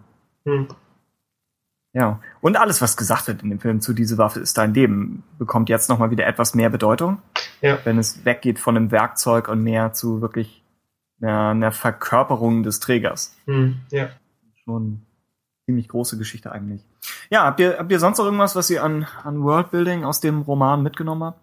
Gibt noch so Kleinkram wie, dass die Klone recht früh aus der Armee rausgezogen wurden. Ja, Dass sie, ich glaube, Ahsoka trifft nur noch auf Sturmtruppen, obwohl das erst ein, zwei Jahre nach der Order 66 ist. Das könnte aber auch einfach nur diesen Teil des Imperiums betreffen. Ich meine, Lords of the Sith und so haben ja auch noch Klone, aber das fällt etwas auf. Ansonsten könnten wir fast schon zum Fazit kommen. Nein, ich glaube nicht, dass ich noch was habe. Okay. Dann einmal wieder der von Max am meisten gehasste Moment, wo ich euch bitten werde, ein Buch, das ihr vor einem Jahr gelesen habt, auf einer Skala von, von theoretisch 0 bis 5 Sternen zu bewerten. Ah, ja. Ich liebe es so sehr. Das ist alles, was, was Literaturkritik für dich ausmacht. Die Anzahl an Sternen. Natürlich, weil die schreibt da so eine ganze Seite als Rezension und wir sprechen in einer Stunde, nachher muss ich so, eine, so ein paar Sterne verteilen. ah, okay, naja gut, wir tun es, weil ich euch mag. Aber ich mag nicht als erstes. So, hau raus. Doch. Oh Gott. Du musst das Meinungs... Okay, also als Brückenroman hat es für mich nicht funktioniert, nicht so wirklich. Ähm, Ahsoka kam als Ahsoka rüber, die Sprache war nicht schlecht, angesichts der Tatsache auch, dass die gute wahrscheinlich ein paar Sachen nicht erzählen durfte, die sie vielleicht gerne erzählt hätte und die man vielleicht auch da hätte einbringen können, ob man auch das ja noch mit einkalkulieren muss. Äh, ja, drei. Drei von fünf. Okay. Okay, Sissy, jetzt darfst du. Ich weiß, du freust dich auch darauf. Ja. Ähm, ich kann direkt sagen, drei Sterne würde ich auch, glaube ich, geben. Es ist von den Jedi nach Order 66 Materialien, die wir so haben, definitiv nicht mein Liebling. Hat aber nette Charaktermomente. Ist vielleicht allerdings auch so gerade der Punkt, wo ich sage, diese Charakterromane gehen mir ein bisschen auf die Nerven, wenn sie nicht viel rüberbringen mhm. können. Ja, ich glaube jetzt, wenn wir gerade auf die Zukunft auch gucken, Phasma könnte beides sein, also könnte total positiv irgendwie, den, wenn der Charakter, über den wir fast nichts wissen, super ist, ein super Roman sein, könnte allerdings halt auch irgendwie so etwas verschwimmen, wo sehr viel Worldbuilding und wenig Charakter mhm. drin steckt. Ich weiß es nicht. Ich würde sagen, Experiment, aber definitiv nicht das definitive Ahsoka-Produkt, was man vielleicht sich gewünscht hätte. Aber wenn man mehr zu der Figur will, kann man es trotzdem auf jeden Fall ohne Probleme empfehlen. Hm. Ja, ich gebe auch ganz langweilig drei Sterne. Aber zufriedener als, als bei einigen anderen drei Sterne Bewertungen. Und hm. wie gesagt, ich bin eigentlich kein Fan dieser Figur. Und hier fand ich sie eigentlich ziemlich gut. Wobei ich auch noch mal dazu vielleicht klarstellen muss, dass ich in Clone Wars am Anfang mochte ich sie weder als Person noch als Charakter in einer Geschichte. Am Ende mochte ich sie als Person und war einfach nur nicht zufrieden, dass Geschichten über sie erzählt werden.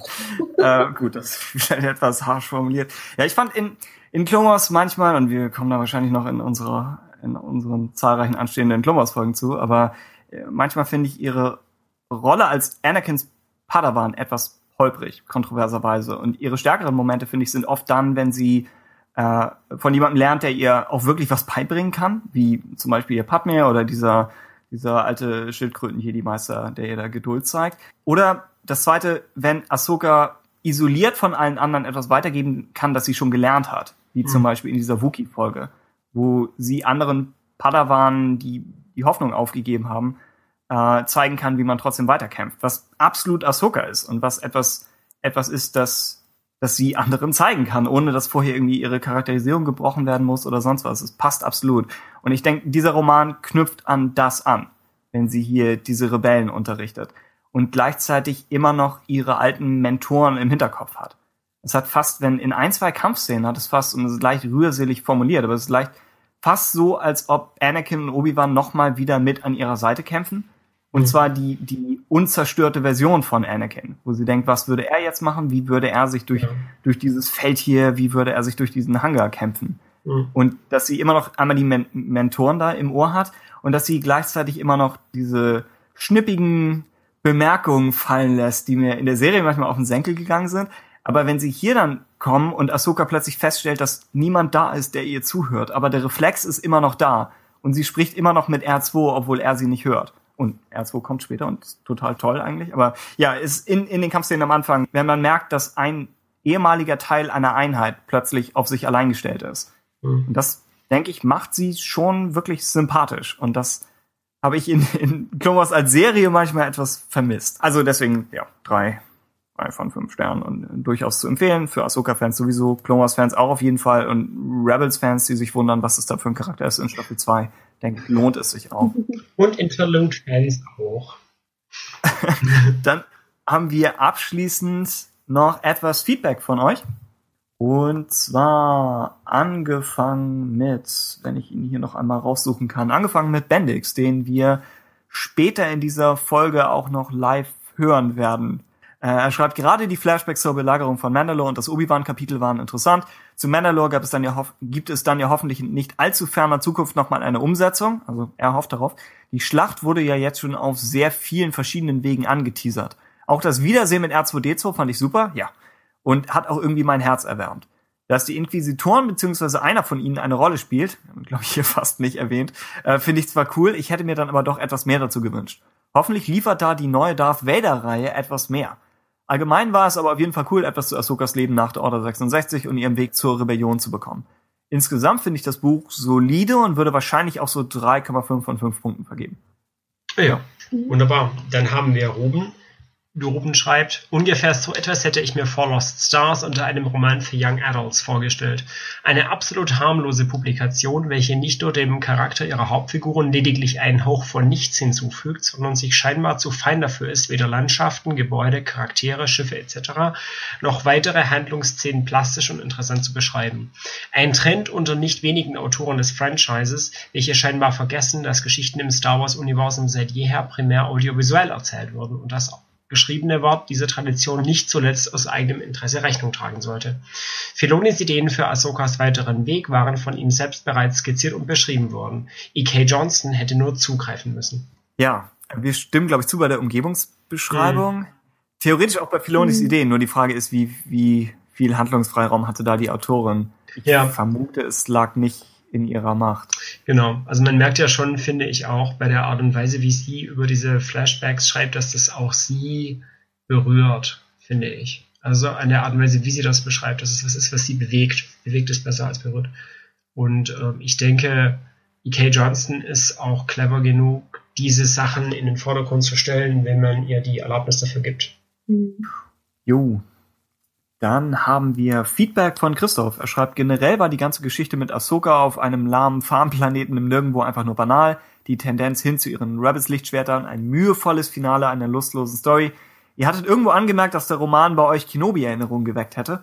Okay, kann ich verstehen, aber Kenobi hatte einen Crate-Drachen und Annie und Obi und beinahe Qui-Gon und insgesamt einfach mehr Fleisch.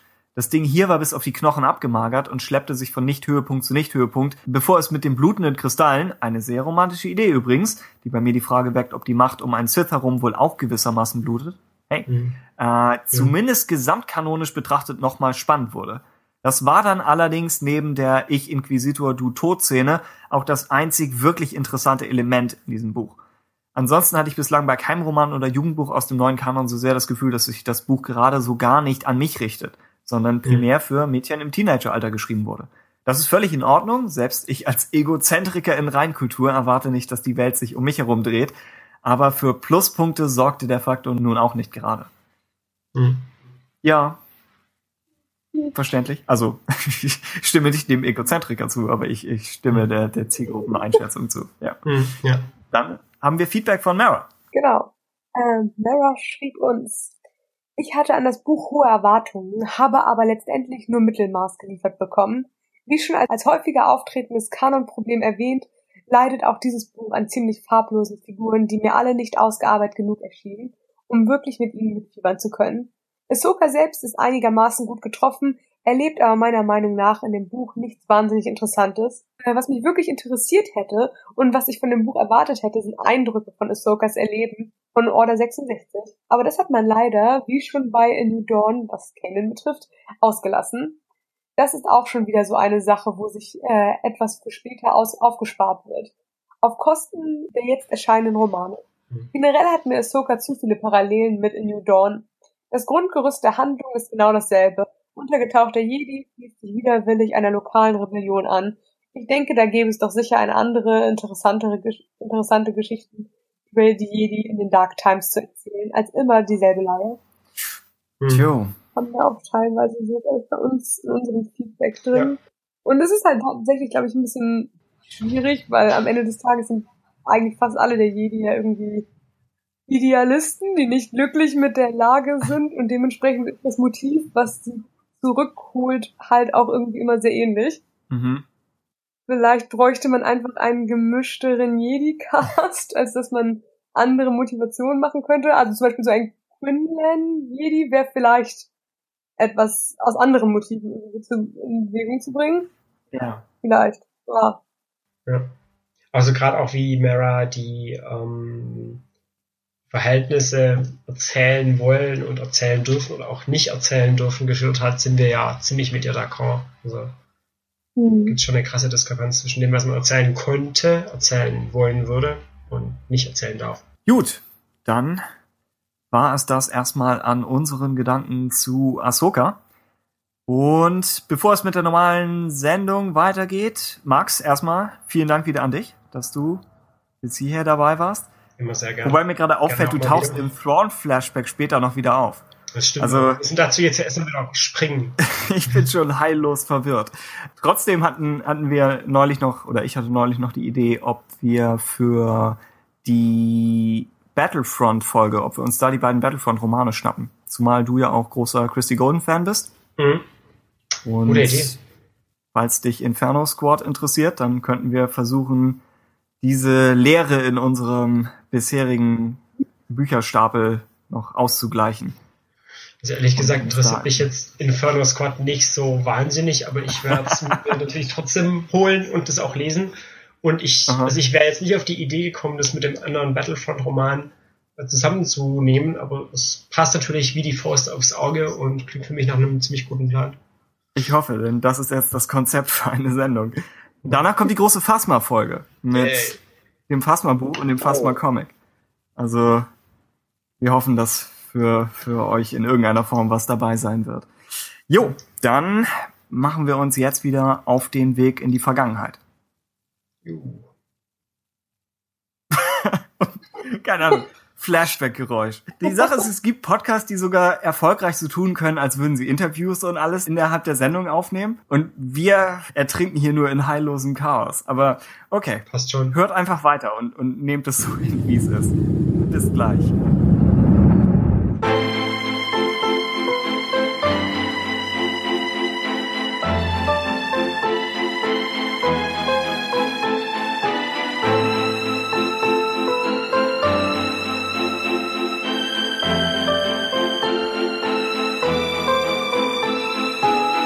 Das war die Asuka-Diskussion. Hoffen wir. Wie gesagt, wir haben sie noch nicht aufgenommen und wir sind nicht professionell genug, das äh, zu kaschieren. Wir sprechen als nächstes über ein paar Comics. Und zwar gleich kommt noch allgemeines Feedback von euch. Zuerst aber Poe Dameron. Und der englische Sammelband, der erste englische Sammelband, über den wir heute sprechen, enthält zwei dreiteilige Story Arcs. Zum einen ist das Black Squadron. Squadron, stimmt. Ja. Du hattest das recht, ja. Geschwader, nämlich, glaube ich. Stimmt. Äh, und Lockdown, die zweite Hälfte des, des Bandes dann. Beides geschrieben von Charles Soule, der unter anderem verantwortlich war für die Lando Comics oder den, Mhm. die Lando Miniserie, die wir sehr mochten. Anakin und Obi-Wan ist, glaube Ja. ich, auch von ihm. Ja, genau. Wobei ich da überrascht war, als ich das gelesen habe. Irgendwie fühlt sich das nicht so sehr nach ihm an Nee. wie, wie Also das hier es und ist Lando. weniger so in sich. Ich habe das Gefühl, die, die Flashbacks da drin finde ich so mehr Charles Souliger. Ja, okay. Aber Ja. so die, die ganze umschließende Story vielleicht nicht so. Und, Und der Shattered Empire, ich bin der Meinung schon. Shattered Empire, okay. Ich Wir sagen es jetzt einfach mal, ansonsten ignoriert das einfach, wenn es falsch ist. Außerdem schreibt er die neue Werder-Reihe. Ja. Und gezeichnet das Ganze von Phil Noto. Das Mikrofon ist keine Kamera. Schade. äh, der die Chewbacca-Comics gezeichnet hat und Mhm. Interior Art for Before the Awakening und andere Bücher. Und immer wieder schöne, ja, genau, äh, Cover und Poster auch einfach so macht. Du hast Wirklich schon gut. Phil Noto Slash Fiction geschrieben, Mit ihm wahrscheinlich irgendwie so einem äh, Grafiktablett oder sowas. Wo ich will er- jetzt einfach noch. Phil Noto dachte, es wäre ein Tag wie jeder andere, als, als sein alter Freund Doug Chang plötzlich vorbeikommt. Das, das klingt nach ungefähr Ja, etwas, das dass du. Wir brauchen noch ein Cover für diese Folge. Nein, Also, nein, das, nein, schade. das wird nicht das Cover. Das, Äh, ich überlege noch nach, einem- nach einem Buchtitel für, für den Phil Noto Doug Chang Roman. oh, das ist schwierig. Liebe braucht keine Fluchtpunktperspektive. Also, weiß nicht, sind schon eigentlich sehr unterschiedlich. Der eine ist ja schon viel mehr Concept Art. Stimmt. Deswegen, das sind ja auch schon zwei Seiten, die so aufeinandertreffen müssen. Sie Aber das können, Endprodukt könnte fantastisch sein. sie können ferne Welten entwerfen, aber auch eine gemeinsame Zukunft. Stimmt. Richtig gut. als sie, als sie in einem italienischen, im Hinterhof eines italienischen Restaurants gemeinsam neue Kampfläufer entwerfen, beginnt der Kampf um ihre Zukunft. Okay, wir haben noch einen Okay. Comic. Ähm, die Reihe beginnt als zeitnahes Prequel zu Force Awakens, spielt im gleichen Jahr und eröffnet die Suche der Resistance nach Lawson Tacker. Hauptfiguren sind Poe Dameron, Black Squadron, das ist eine Gruppe von vier, fünf Leuten, über die wir Ja. vielleicht noch minimal was sagen können. Tammin Wexley. Tammin Wexley, genau. Ne? Kari Kuhn, Ja. die, meine ich, in Before the Awakening aufgetaucht ist, Stimmt, Jessica Pava. aus TFA. Ja. Und Lu Luolo? Zwei Aliens, die nicht, die es nicht wert waren, im Film erwähnt zu werden. Stimmt, die, die beiden noch, die sind, glaube ich, nirgendwo anders mehr zu sehen. Nee. Aber es ist so eine Gruppe aus bekannten und neuen Figuren. Und außerdem spielt eine wichtige Rolle der gefährliche Agent der First Order, Terex, Mhm. Terex äh, mit dem sich Team Dameron zuerst um ein übergroßes Weltraumei duelliert und dann darum, wer als erster einen Hut aus dem Hochsicherheitsgefängnis holen kann. Wir haben eben schon den Humor angesprochen Mhm. und das setzt sich hier eigentlich fort. Mit leicht skurrilen Storylines. Im Ja. ähnlichen Sinne wie Lando ist. Eigentlich hat's mich erinnert an, angenommen, man setzt Lando mit einem größeren Budget für Sets und Effekte und Weltraumschlachten um. Mhm. So Lando ist ja fast so ein, so ein Kammerspiel Ja, auf diesem einen Schiff. schon. Und das hier ist das gleiche nochmal als Space Opera, aber es hat diesen Humor. Dein Eindruck zu dem, das Problem ist, du hast ja auch schon weiter gelesen. Ich weiß Ja, nicht, genau. wie sehr du den ersten Sammelband noch isolieren kannst, aber was ist, Ähm, ich was- finde, der geht eigentlich ganz gut isoliert. Ähm, also wir haben einmal diese I-Story und einmal Ja, die ja. Hut-Story. ähm, ja, ja, die I-Story ist halt einfach sehr viel Setup, um so Terex als großer Feind für Poe zu etablieren. Ähm, wahrscheinlich auch ein bisschen, damit man die großen Spieler der First Order irgendwie da raushalten kann und irgendwie jemand anderen damit drin hat. Also große Spieler wie wer? wie Snoke persönlich. Okay, Snoke Der auch nicht in Hand-to-Hand-Combat irgendwie mit Posey duellieren möchte um ein Space Eye.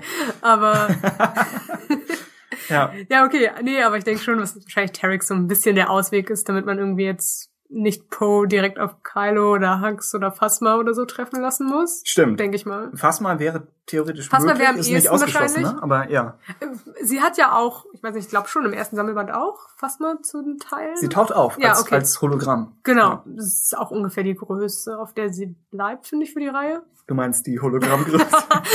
Nein, also sie ist, sie ist in der Reihe schon drin, so, aber ja. nicht richtig tragend, Ah, aber so ein bisschen die Verknüpfung, die Terex zur First Order hat, denn er ist ja auch schon ein bisschen losgelöst Mhm. von ihnen. Also er agiert schon in ihrem Namen, aber man merkt, dass er so ein bisschen versucht, eigentlich sein eigener Boss zu sein, was sich ein bisschen mit deren Grundsätzen natürlich beißt. Hm. Ähm, Das konnte ich nicht gut einschätzen, wie Ja. eigenständig er ist. Aber, doch, doch, aber Ah, okay, er ist schon mit der Ambition, dass er eigentlich keinen Bock hat, so nach Phasmas und Hacks äh, Befehlen nicht zu agieren. Genau wie Film. Ist Ja. auch mit, Nur fast irgendwie das andere Extrem, was ich ganz interessant finde, dass sie im Grunde in Terex jemanden etablieren, der fast schon ein bisschen grausamer als die beiden sein soll. oh, okay. Ja, Das- ich, Ich habe nur den ersten Sammelband. Das, das Ja. war mir noch halb nicht klar. Äh, ich er find's hat, ein bisschen schwierig, ja. er kommt noch aus dem alten Imperium, Ja, genau. war aber nur ein Sturmtruppler. Total, also ich finde seine Vorgeschichte ganz interessant eigentlich, genau. Weiß nicht, war die im ersten mit drin? Kannst nicht gut beantworten, weil ich Okay. habe seinen als Vorbereitung für die Folge habe ich bin ich noch mal durch seinen so. Wikipedia-Artikel durch Ja. und sobald ich was gesehen habe, das ich noch nicht wusste, dachte ich, vielleicht habe ich es im Comic überlesen oder vielleicht spoilere ich mich gerade. Ja, also habe ich lieber einen Schritt zurück glaub, das gemacht. Ja, genau. Und dann wollte ich lieber nicht weiterlesen. Aber nee, aber ja. in äh, selbst in der Gegenwartshandlung des Comics fand ich ihn als Antagonist und als Figur generell sehr stark. Mhm. Ja, genau, er ist halt schon auch älter dementsprechend. Er Ähm, wirkt wie so ein alternder Hollywood-Star aus so den 50ern, Ja. 60ern. ja, stimmt, bisschen. Es, ich weiß nicht, an wen mich speziell dieses Gesicht erinnert. Die Frisur nicht. Er hat so, Nein, hat so die ist schrecklich. damit wäre er wär er in, vom Winde verweht nicht durchgekommen wahrscheinlich. Aber die Art, wie es gezeichnet ist. Mhm. Und Phil Noto zeichnet relativ realistische Gesichter. Er hat bestimmt Also, irgendwie eine ja. Vorlage. Also Ja. so wie er mit allen anderen Figuren umgeht, muss man eigentlich davon ausgehen. Das wäre sogar mal eine interessante Frage, wenn man ein Interview mit ihm haben könnte. Vielleicht siehst du ihn neulich irgendwie auf der Straße. Er hey, war, Agent Terex. Er war, glaube ich, auf der, also Phil Noto. Nee, ich meine jetzt das Vorbild zu Agent Terex. Das ist ja hier der Gemüsehändler im Dorf. Oder so. Philipp, Phil Noto. War Philipp? Ja. auf der Stuttgarter German Comic Con, glaube ich, sogar zu Gast. Da hätte man ihn mal fragen können. War sein Stand neben dem von Doug Chang. Haben sie ihre Stände so zusammengeschoben. Hm. Wobei, stimmt, du hast eigentlich recht, äh, Doug Chang ist Art Department und Phil Noto ist so ein bisschen Ja. außer.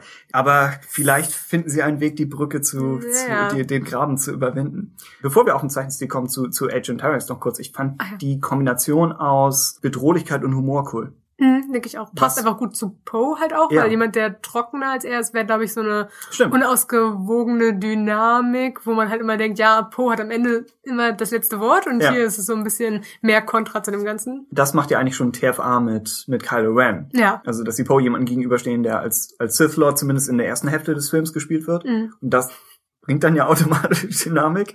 Und, und hier haben sie jemanden, der schon Stil und Humor hat. Ja. Ja, ich mag für Terex, glaube ich, einfach die Idee, genau, dass er einer von diesen älteren Leuten ist, die, glaube ich, vielleicht fast keine Position oder keine richtige Rolle mehr in der First Order spielen können, weil eigentlich die First Order mehr von diesen jungen Leuten geleitet wird. Den Killer Kids. Genau, den, den Killer Kids.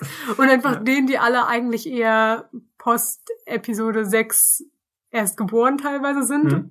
Und es gibt, du hattest es eben angesprochen mit dem Gespräch mit Phasma, wo Mhm. sie ihn genau darauf anspricht. Ja, genau. Und er wirft ihr eigentlich vor, dass die First Order nicht so stark ist wie das Imperium. mhm. Und sie sagt, aber das Imperium ist gescheitert und er ist für sie eher eine Verkörperung eines gescheiterten Versuchs. Ja, genau.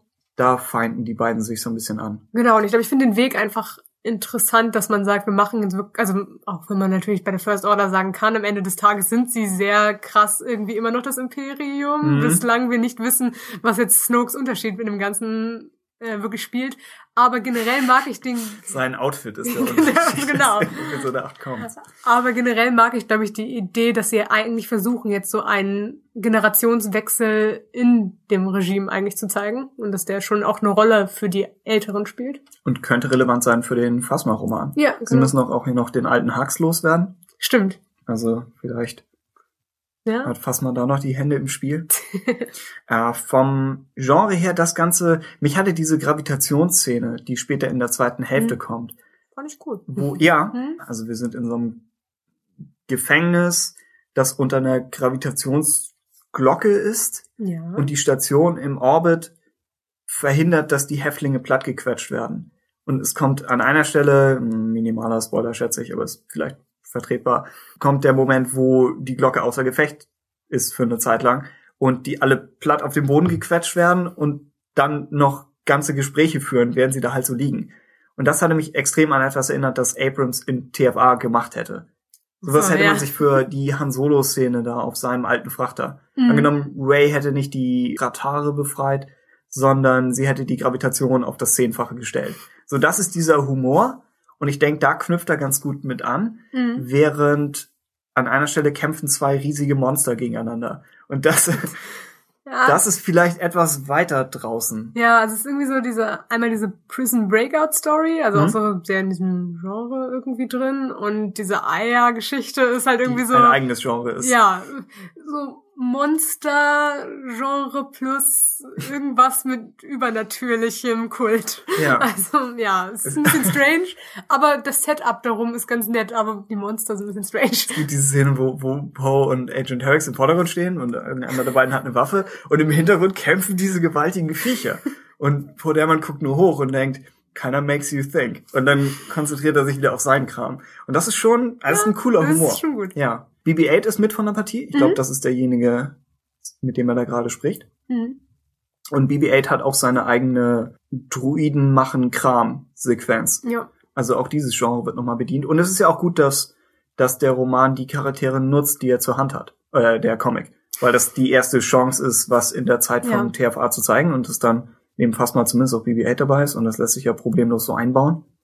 Hat, denke ich, schon was für sich. Darstellung von Poe Dameron generell. Fandest du, man hat was Neues über ihn erfahren als Charakter oder? Ja, also ich finde ihn halt sympathisch in der Reihe so durchweg, Mhm. aber es ist so ein bisschen das, was ich generell über den Charakter denke. Nett, aber ich finde ihn, ich glaube, er wird nicht mehr tiefer als das erstmal so durch seine Backstory. Hm? Ähm, was vielleicht natürlich bei ihm eher der Fall sein könnte, dass The Last Jedi ihn ein bisschen interessanter macht. Aber ich glaube, er. oh ja, stimmt. Steht da. Wow. das sind große Monster. Aber ja. durch seine Backstory, glaube ich, wird er nicht viel tiefer als das, was er jetzt ist. Da fand ich den Anfang von Before the Awakening Ja. fast effektiver. Genau, wo noch ein bisschen was so über seine Eltern Ja, genau. war. Das, aber ich glaube, das ist einfach dann auch so abgefrühstückt für ihn. Und jetzt ist das halt so. Ich finde ihn in diesen beiden Ausgaben, glaube ich, auch sogar ein bisschen angenehmer. Ich finde das ist schon ein bisschen vorgebracht im nächsten Sammelband, aber ohne Spoiler, dass er ein bisschen später mehr da rein verfällt, so seine typischen Catchphrases immer wieder zu wiederholen, wo er so ein bisschen aufwirkt wie so eine Actionfigur, wo man immer irgendwann I can fly anything irgendwie Ach so, rauskommt. Und das ist ja. dann halt echt schon so ein bisschen grenzwertig, aber ansonsten, ja, sympathisch. Oft ist der Humor von jetzt Han Solo oder Leia ist so ein bisschen, Ist ein bisschen böser irgendwie. Ja, und ist er ist ein bisschen Naiv-Humor irgendwie. genau, ist so ein bisschen grimmig und zynisch. Ja. Während Poe Dameron hat so ein, auch gegenüber Agent Harris zeigt er nicht wirklich Boshaftigkeit. Ja, stimmt, aber auch eigentlich in Force Awakens nicht. Das, er Ja. nimmt es fast nicht übel, Ja. dass er durchsucht und Genau. abgeführt wird. Er nimmt, stimmt, er, er nimmt nichts persönlich. Was auch hier am Ende von Lockdown nochmal wieder Ja. passiert. Er ist, er scheint so froh zu sein, einfach halt alles Mögliche zu fliegen und damit ist er zufrieden. Es gibt, er gibt mehrfach in, in den beiden Geschichten gibt er Pep Talk für verschiedene seiner Piloten. Ich finde ihn schon ein bisschen gruselig, wenn du das immer so reflektierst. So fröhliche Menschen ja, sind. genau. Ja, stimmt. Äh, Oscar Isaac sehr gut getroffen Ja, von, von. Phil Noto. Mhm. BB-8 ist auch gut getroffen. Ja. Wo ich dachte, eigentlich ist es eher simpel zu zeichnen, aber ich kann mir auch vorstellen, dass er dafür vielleicht ein 3D-Modell oder so gebaut Mhm. hat. Ich weiß nicht. Weil es sich anbieten würde. Klar, von die der anderen- Proportion her, dass das Und- nicht irgendwie off ist. Und wie diese Textur auf eine Kugel projiziert Ja, wird. Ich stelle mir das nervig zu konstruieren vor. Ja, ich glaube, da muss man Also viel mitdenken sonst, deswegen. Ich habe einmal BB-8 für so eine Skizzenkarte schnell gezeichnet und mein BB-8 ist nicht mal rund geworden. Das ist schon, das ist schwieriger als man denkt. äh, was haben wir noch an, an Notizen? Äh, Grakus, der Ah Haft, ja, genau. ist, ist das der gleiche, den, Ich glaube. ja, ne? Aus- also aus dem, ich glaube, Zweiten zweiten Sammelband Sammelband. Smugglers Moon oder so, Ja, kann das sein? ja. Wo Luke auf ihn schon trifft. Das Ja. heißt, Grakus lebt länger als Jabba. Stimmt, ja. Also der macht's wohl noch Er wird auch schlauer als Jabba. Ja, das stimmt. Es, So, es machen die Beine.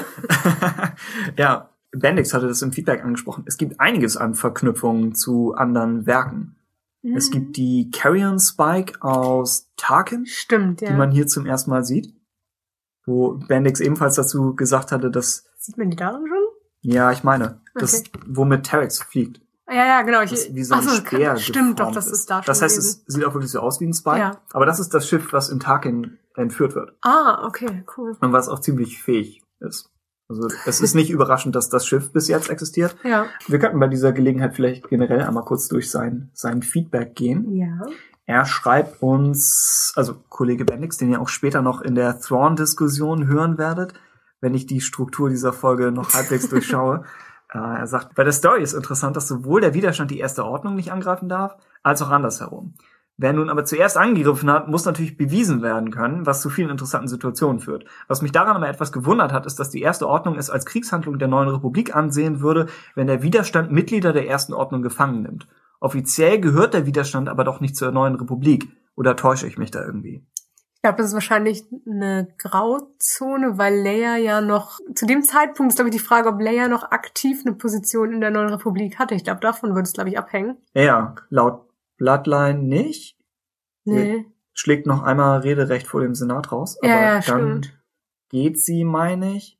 Aber sie ist natürlich immer, wird immer mit der neuen Republik in Ich glaube, Verbindung genau, stehen. das wäre nach 30 wahrscheinlich die. Rechtfertigung Ja. der First Order, dass wenn Ja. es eine Person der neuen Republik ist, dass es dann ein Kriegsakt Ja, ist. meine, meine Und vielleicht auch, ich meine, das kann man natürlich auch sagen, dass so Piloten wie Poe und Mhm. glaube ich auch Tammin Wexley, ja, glaube ich, Ex-Piloten auch der neuen Republik rein theoretisch sind, ah ja, dass die ja, vielleicht auch darüber dann irgendwie Ja. darunter fallen würden. ja. Und man könnte vielleicht argumentieren, dass wenn jetzt eine, eine Terrororganisation aus einem Land ein anderes Land angreift, Mhm.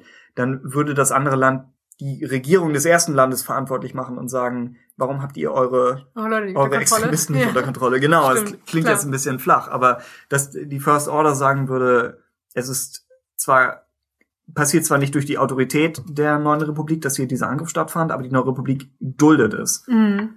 Und ja, am Ende ist die Frage, wie viel Rechtfertigung brauchen sie überhaupt noch? Also Ja. Bendix nennt als Kritikpunkte diese Monster, die nicht recht nach Star Wars passen, einige unnötige Zeitsprünge im zweiten Story Arc, Mhm. wo vom Briefing zum Gefängnis ein bisschen vor und so, ja, zurückgesprungen kann wird. Äh, er sagt verwirrende Continuity an ein, zwei Stellen. Er schreibt außerdem, bei den Zeichnungen habe ich auch eher gemischte Gefühle.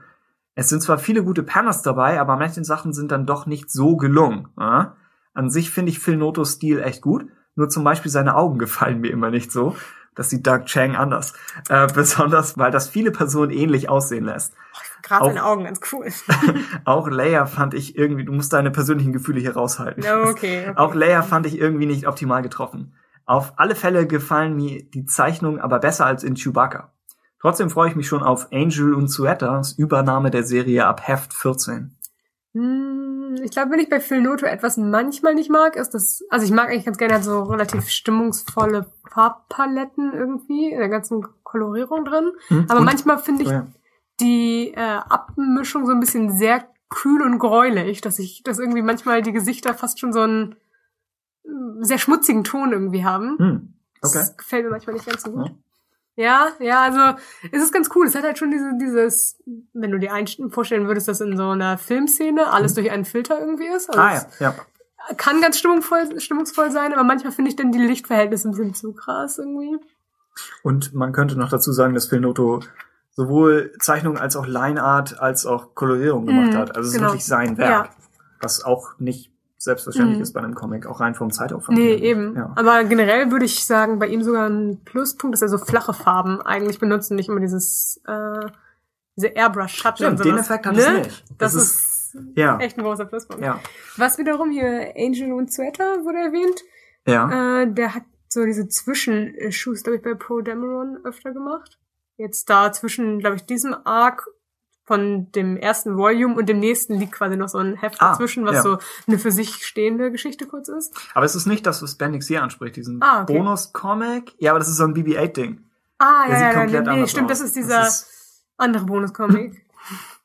Der ist aber von, wie heißt er? Im anderen. Chris Eliopoulos. Genau, und ich glaube, der hat drei Bonus-Comics gemacht. Einmal in Darth Maul hinten drin ist noch einer und Ah, da gibt's eine ganze Serie. ja, ja, und alle genau. in diesem Stil. alle von leicht dem. Und ich überlege gerade, wo der- der andere war. Für unsere Hörer, der Stil ist sehr cartoonartig.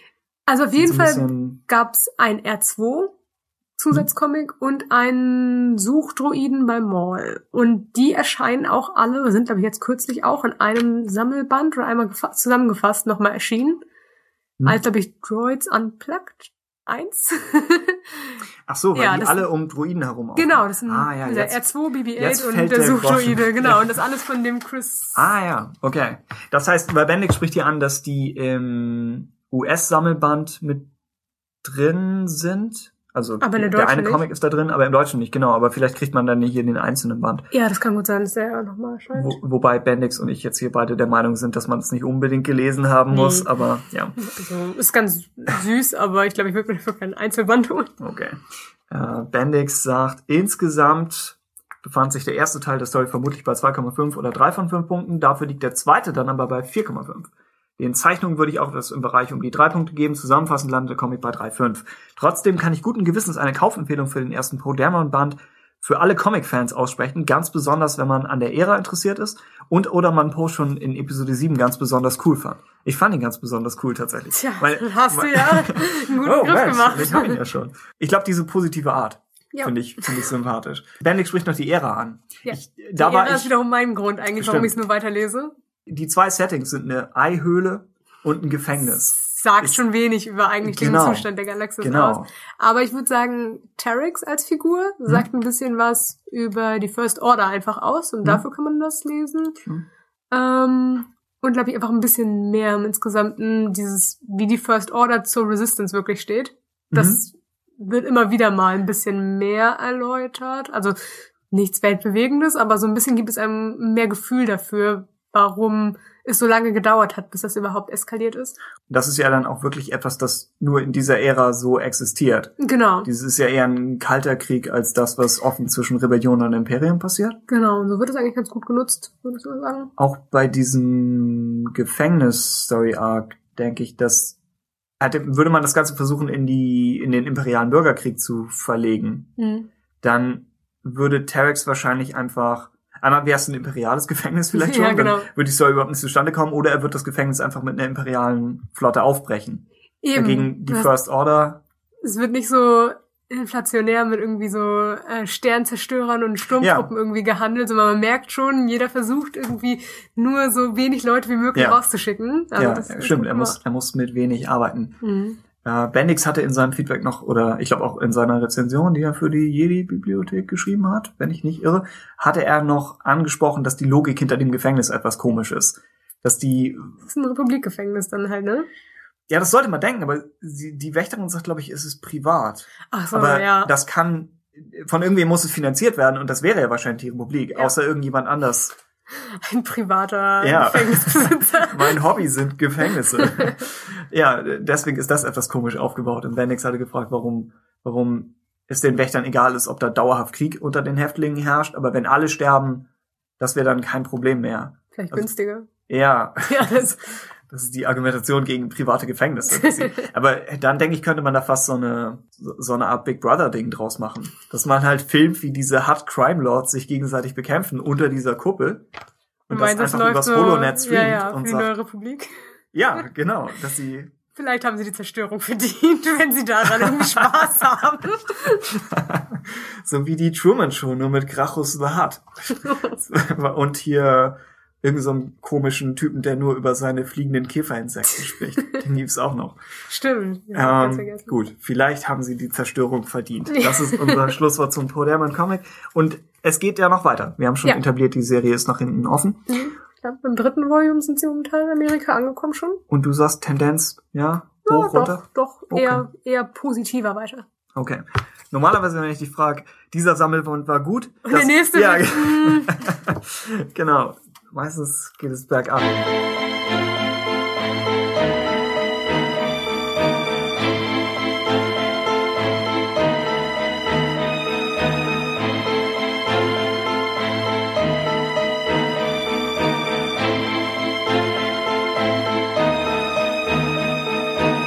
Kommen wir zu allgemeinem Comic-Feedback. Ruben hat uns noch etwas zu Star Wars Volume 4, The Last Flight of the Harbinger. Harbinger? Wir waren Jetzt schon letztes es Mal nicht sicher. Ja, wir waren nicht ich sicher. habe es falsch ausgesprochen, aber ich weiß nicht mehr wie. Hier haben wir wohl den bislang besten Band in, Mar äh, in Marvel Star Wars Hauptreihe. Doch woran liegt das? Sicher, die Geschichte hat ein klar formuliertes Ziel. Der Plot die richtige äh, Portion Größenwahn, welche die Abenteuer unserer Helden auszeichnet. Han Leas Rivalität ist etwas zu sehr überzeichnet, aber das lässt sich verschmerzen. Ähnlich wie der erzwungene Auftritt Vaders. Auch Obi-Wans vorangestellte Tagebuchgeschichte weiß zu gefallen, selbst wenn der angewandte Fotorealismus ein weiteres Mal etwas steif wirkt. Doch das kostbare Kleinod in dem äh, Band ist Ausgabe 21. Hier passt alles. David Ayers, Ayers? Nicht. Ja. Designcover, Jorge Molinas äh, dynamische Zeichnungen, welche genügend Cartoon-Verfremdung bei gleichzeitigem stilsicheren Detailreichtum bieten und ihn äh, als Stuart Immonen aus Volume 2 äh, Bruder im Geiste erscheinen lassen. Ah. Wir sind immer noch Fans, ne? Ja, ja, genau. Äh, die einzigartige, äh, die einzigartige Perspektive sowohl aus dem Imperialen heraus wie auch auf das Imperium als Heilsbringer darauf, äh, was man gut und gerne für den Rest des Story Arcs hätte beibehalten können, wäre aber wohl zu mutig für Marvel gewesen. Ja. Und zuletzt schön herausgearbeitete Designs der, äh, für die Elite-Truppler, die dem Star Wars-Universum ein weiteres visuelles, beachtliches Puzzlestück hinzufügen. Und die du verurteilt hast als Miniköpfe? Ja, es, na, Ja, mir gefielen sie eigentlich Ja, auch nicht. genau. Aber ich kann verstehen, dass, dass man das Design auch mögen kann. ich finde es, glaube ich, ganz Und- cool, dass bei vielen Leuten dann doch anders jetzt rumkommt mit diesem Arc, weil war nicht so ein Fan, waren wir, glaube ich, davon. Oder Ja, haben wir den ich- besprochen? ich ja, mochte haben ihn wir. überhaupt nicht. Nee, ich Ja. finde ihn nämlich auch nicht so gut. Aber ich gebe zu, dass, dass ich die Ausgabe 21, was dieses Standalone-Ding mit den Sturmtruppen, Ach dass ja. ich die vielleicht etwas stiefmütterlich behandelt und gelesen habe. ja, Weil ich dachte, jetzt kommt zur Sache, wo, wo ist Luke Skywalker? Und es wirkt mehr wie so ein Run von so einer Spezialeinheit, weniger wie Mhm. eine Geschichte, die irgendwie ein Vor und Zurück hat. Das Worst-Case-Szenario für Inferno Squad wäre das ja, für mich. das auf Buchlänge, Ja. genau.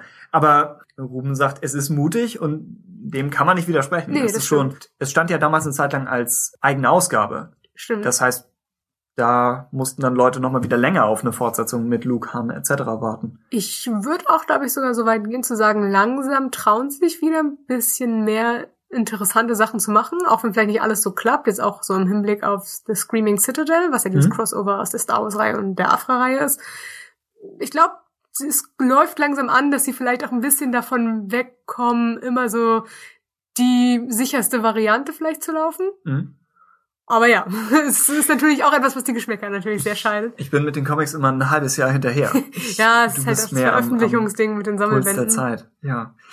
Äh, Bendix hat noch eine Comic-Empfehlung und Mhm. sagt Han Solo, wozu man wahrscheinlich zur Veröffentlichung dieses Podcasts mittlerweile eine Rezension von mir bei der Jedi-Bibliothek lesen kann. Das war das letzte Mal, dass wir hier Werbung gemacht haben. Ja, genau. Und die neue Vader-Reihe kann ich auf jeden Fall noch empfehlen. Und bei Poe geht es ganz stark weiter, beziehungsweise wird immer besser. Auch der neue Maul-Comic und die Afra-Reihe sind bis jetzt ganz interessant. Und gerade die Afra-Reihe wird uns wahrscheinlich noch etwas begleiten und ist deshalb wenigstens einen Blick wert. Der Rogue One Comic, schreibt er, ist ganz anders als der TFA-Comic. Bis jetzt auch ganz lesenswert. Inzwischen ist er, glaube ich, schon fast durch. ja, ich glaube, müsste eigentlich die sechste Ausgabe schon gelaufen sein. Ah ja. Und ja, man hat schön viele Ergänzungen, die so, die den sowieso guten Film nochmal bereichern. Yodas Secret War und The Screaming Citadel könnt ihr euch aber sparen. Die waren beide ziemlich schlecht. Also Hm. er eher kein Fan. Ähm, ich würde auch sagen, bei Screaming Citadel ist, glaube ich, das Stärkste ist, glaube ich, diese Idee, dass man den Gothic Horror mal mit Ah, ja. Star Wars Ja. irgendwie so macht und da so ein paar interessante Designs da zusammenmixt. Mhm. Und erste Ausgabe davon zum Auftakt war auch von Mark Cicchetto, sah sehr schön aus. Aber nur den Auftrag gezeigt? Ja, und alle anderen waren dann jedes Mal von jemand anderem, glaube ich, gezeichnet. Und da waren schon sehr starke Schwankungen irgendwie drin, ob man das mag. Weisen die Charaktere auch darauf hin, dass sie sich plötzlich angucken und denken, Moment mal. Also einer war, glaube ich, auf jeden Fall Salvador La Roca. Auch deswegen, das ist dann schon wieder ein starker Wandel, welche Afra du dir angucken Das ist natürlich ein möchtest. herber Schlag. Ähm, ja. nee, aber ich glaube, die Designs und die Idee waren so ein bisschen das Stärkste, während es, glaube ich, ansonsten mehr so ein Setup für den nächsten Arc des Afra-Comics eigentlich ist. Screaming Citadel? Genau, Ach so. also das Resultat davon. Ich hätte gedacht, das wäre ein Crossover-Event in sich. Aber ich weiß auch fast nichts drüber. Äh, ist es schon auch, aber ich würde sagen, am meisten trägt es, glaube ich, Konsequenzen nur für die Afra-Reihe Ah, davon, ja. während so die Star Wars-Reihe eigentlich nur ihre Statisten quasi geliehen hat. Das war Also- eigentlich auch schon Ja. bei Vader so, oder? Wo Vader Down mehr Effekt auf die Vader Ja, klar, wer, hat genau, wer am Ende ja. da, obwohl doch, dass die Afra gefangen, gefangen genommen hatten, war, glaube ich, Oh, stimmt. Star Wars Ja, doch ich ziehe den Punkt zurück. Ja, ja, doch. Stimmt. Vader hat wirklich einen seiner Feinde ja erledigt, aber. Ja, ja, aber ich habe auch so ein bisschen, Stimmt. bei den beiden Reihen vergesse ich manchmal durch diesen, Ja. durch das Crossover, was am Ende in welcher Ja. Reihe passiert ist. Also, Ja. Christoph, gibt uns ein Marvel-Zwischenfazit. Genau. Einmal Recycling, Repackaging, Remixing. Mehr ist mir bislang auch nicht begegnet. Größtes Manko ist aus meiner Sicht, dass man keine Hauptfigur als äh, Reinheld hat, der ernsthaft etwas zugestoßen könnte. Was? Zustoßen könnte, okay. Beziehungsweise die irgendwo hingehen könnte, wo etwas wirklich Interessantes mit ihr geschehen könnte. Wenn die Kinofilme die Hauptstraße sind, bewegt sich Marvel nicht einmal in den dunklen, spannenden Seitengassen, sondern auf dem sicheren Bürgersteig. Ab und an kommt ein Hund vorbei und die Story muss äh, wahlweise ausweichen und oder wird nass gemacht. Aber es bleibt ein Trauerspiel. Naja, noch nicht einmal, noch nicht einmal, es bleibt unendlich belanglos. Christoph, immer für eine Metapher zu haben? Ja, aber es ist, glaube ich, auch schon ein älteres Feedback, oder? Das kann sein. Ja, ich habe also- noch ein bisschen danach gegraben. Ich würde sagen, es geht, geht schon ein bisschen in eine bessere Richtung. Und vielleicht ist Christoph ja auch der Rogue One Comic ganz interessant. Wobei Christoph meinte, dass er sich von den Comics so ein bisschen zurückziehen Also, wollte. ja, ja, ich weiß okay. nicht, wie viel. Aber für die so die Extra-Szenen, also ich lese den auch nicht äh, aktiv, aber Mhm. ich habe da auch ein paar Sachen gesehen, die den Film wohl wirklich erweitert haben, so Deleted Scenes mäßig. Kann, glaube ich, ganz interessant sein. Aber auch hier kein schöner Stil. Ach so, ja. äh, Christoph empfiehlt außer von Star Wars den Lucky Luke Comic. also den neuen. Ich glaube, er meint nicht die klassische Ja. Reihe von damals, sondern irgendwie the, the Man Who Shot or Who Killed Lucky Luke. Ah. Irgendwas in der Richtung.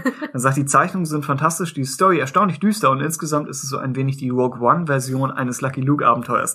Damit kann ich ihn nicht bei dir bewerben. Nee. hat mich ehrlich erstaunt und begeistert. Daneben lese ich mich durch Valerian und Veronique. Also, das ist, glaube ich, eine französische Reihe, ne? Das heißt, ich spreche es komplett falsch aus. Ja, oh ja. Und abgesehen von den 1138 Sachen, die sich Georgie für Star Wars ausgeliehen hat, gibt es hier und da auch Ideen, die ich in Star Wars durchaus nett finden würde. Zum Beispiel eine Welt innerhalb eines Asteroiden. Und er schreibt richtig innerhalb, nicht Mhm, mhm. Rings of Catherine, sondern komplett da. Ja, ich habe irgendwie keine hohen Erwartungen an den Film, aber der Ja. Soundtrack kommt auf zwei CDs. Oh, und von so viel. Alexander de, de Pla, Desplat. Ich kann kein Französisch. Es tut mir leid. Ich möchte niemandem auf, auf die Füße treten. Und da, da habe ich hohe Hoffnung. Und einige munkeln, dass er vielleicht verworfene Sachen aus seinem angebrochenen Rogue One Soundtrack in dem Film wieder aufgreifen könnte, Ah. weil es auch Sci-Fi ist. Ja. Wobei Valerian deutlich fröhlicher wird. Ja, wollte gerade sagen. es wirkt mehr so wie fünftes Element. Aber Ja, ist der Regisseur. Ich habe da gar nichts in der Richtung von dem, bis der Film jetzt rauskam, wusste ich nicht, dass der Comic existierte. Ach so, Mhm. ja. Deswegen, Gelesen habe ich es auch nicht. nee, Nee. okay. Aber ich, ganz nett. Sah aus, wert, dass es cool sein könnte. Wann immer noch mal Geld in einen größeren Sci-Fi-Film investiert wird, Ja, muss genau. man Was ja jetzt nicht irgendwie Star Wars oder. Star Trek ist, Ja. ist eigentlich cool. Ja, das wäre das Feedback zu den Comics. Okay, Rogue One.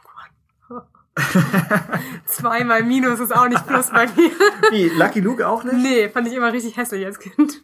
Aber der Hund hatte seinen eigenen Spin-off.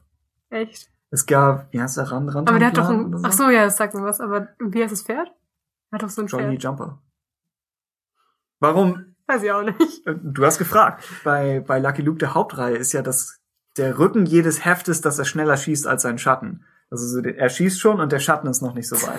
und bei dem Hund ist es so, der Schatten springt über ein Fass rüber und Mhm. der echte Hund läuft dagegen.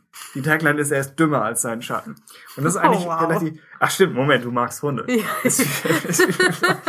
ich während ich Du erzählt habe, erzählst dachte mir was über warum- Hundegewalt irgendwie. Warum wird es im Raum gerade kälter? Was, was habe ich übersehen? Stimmt, ja. Vielleicht Okay. kein, keine Spin-off-Reihe für dich.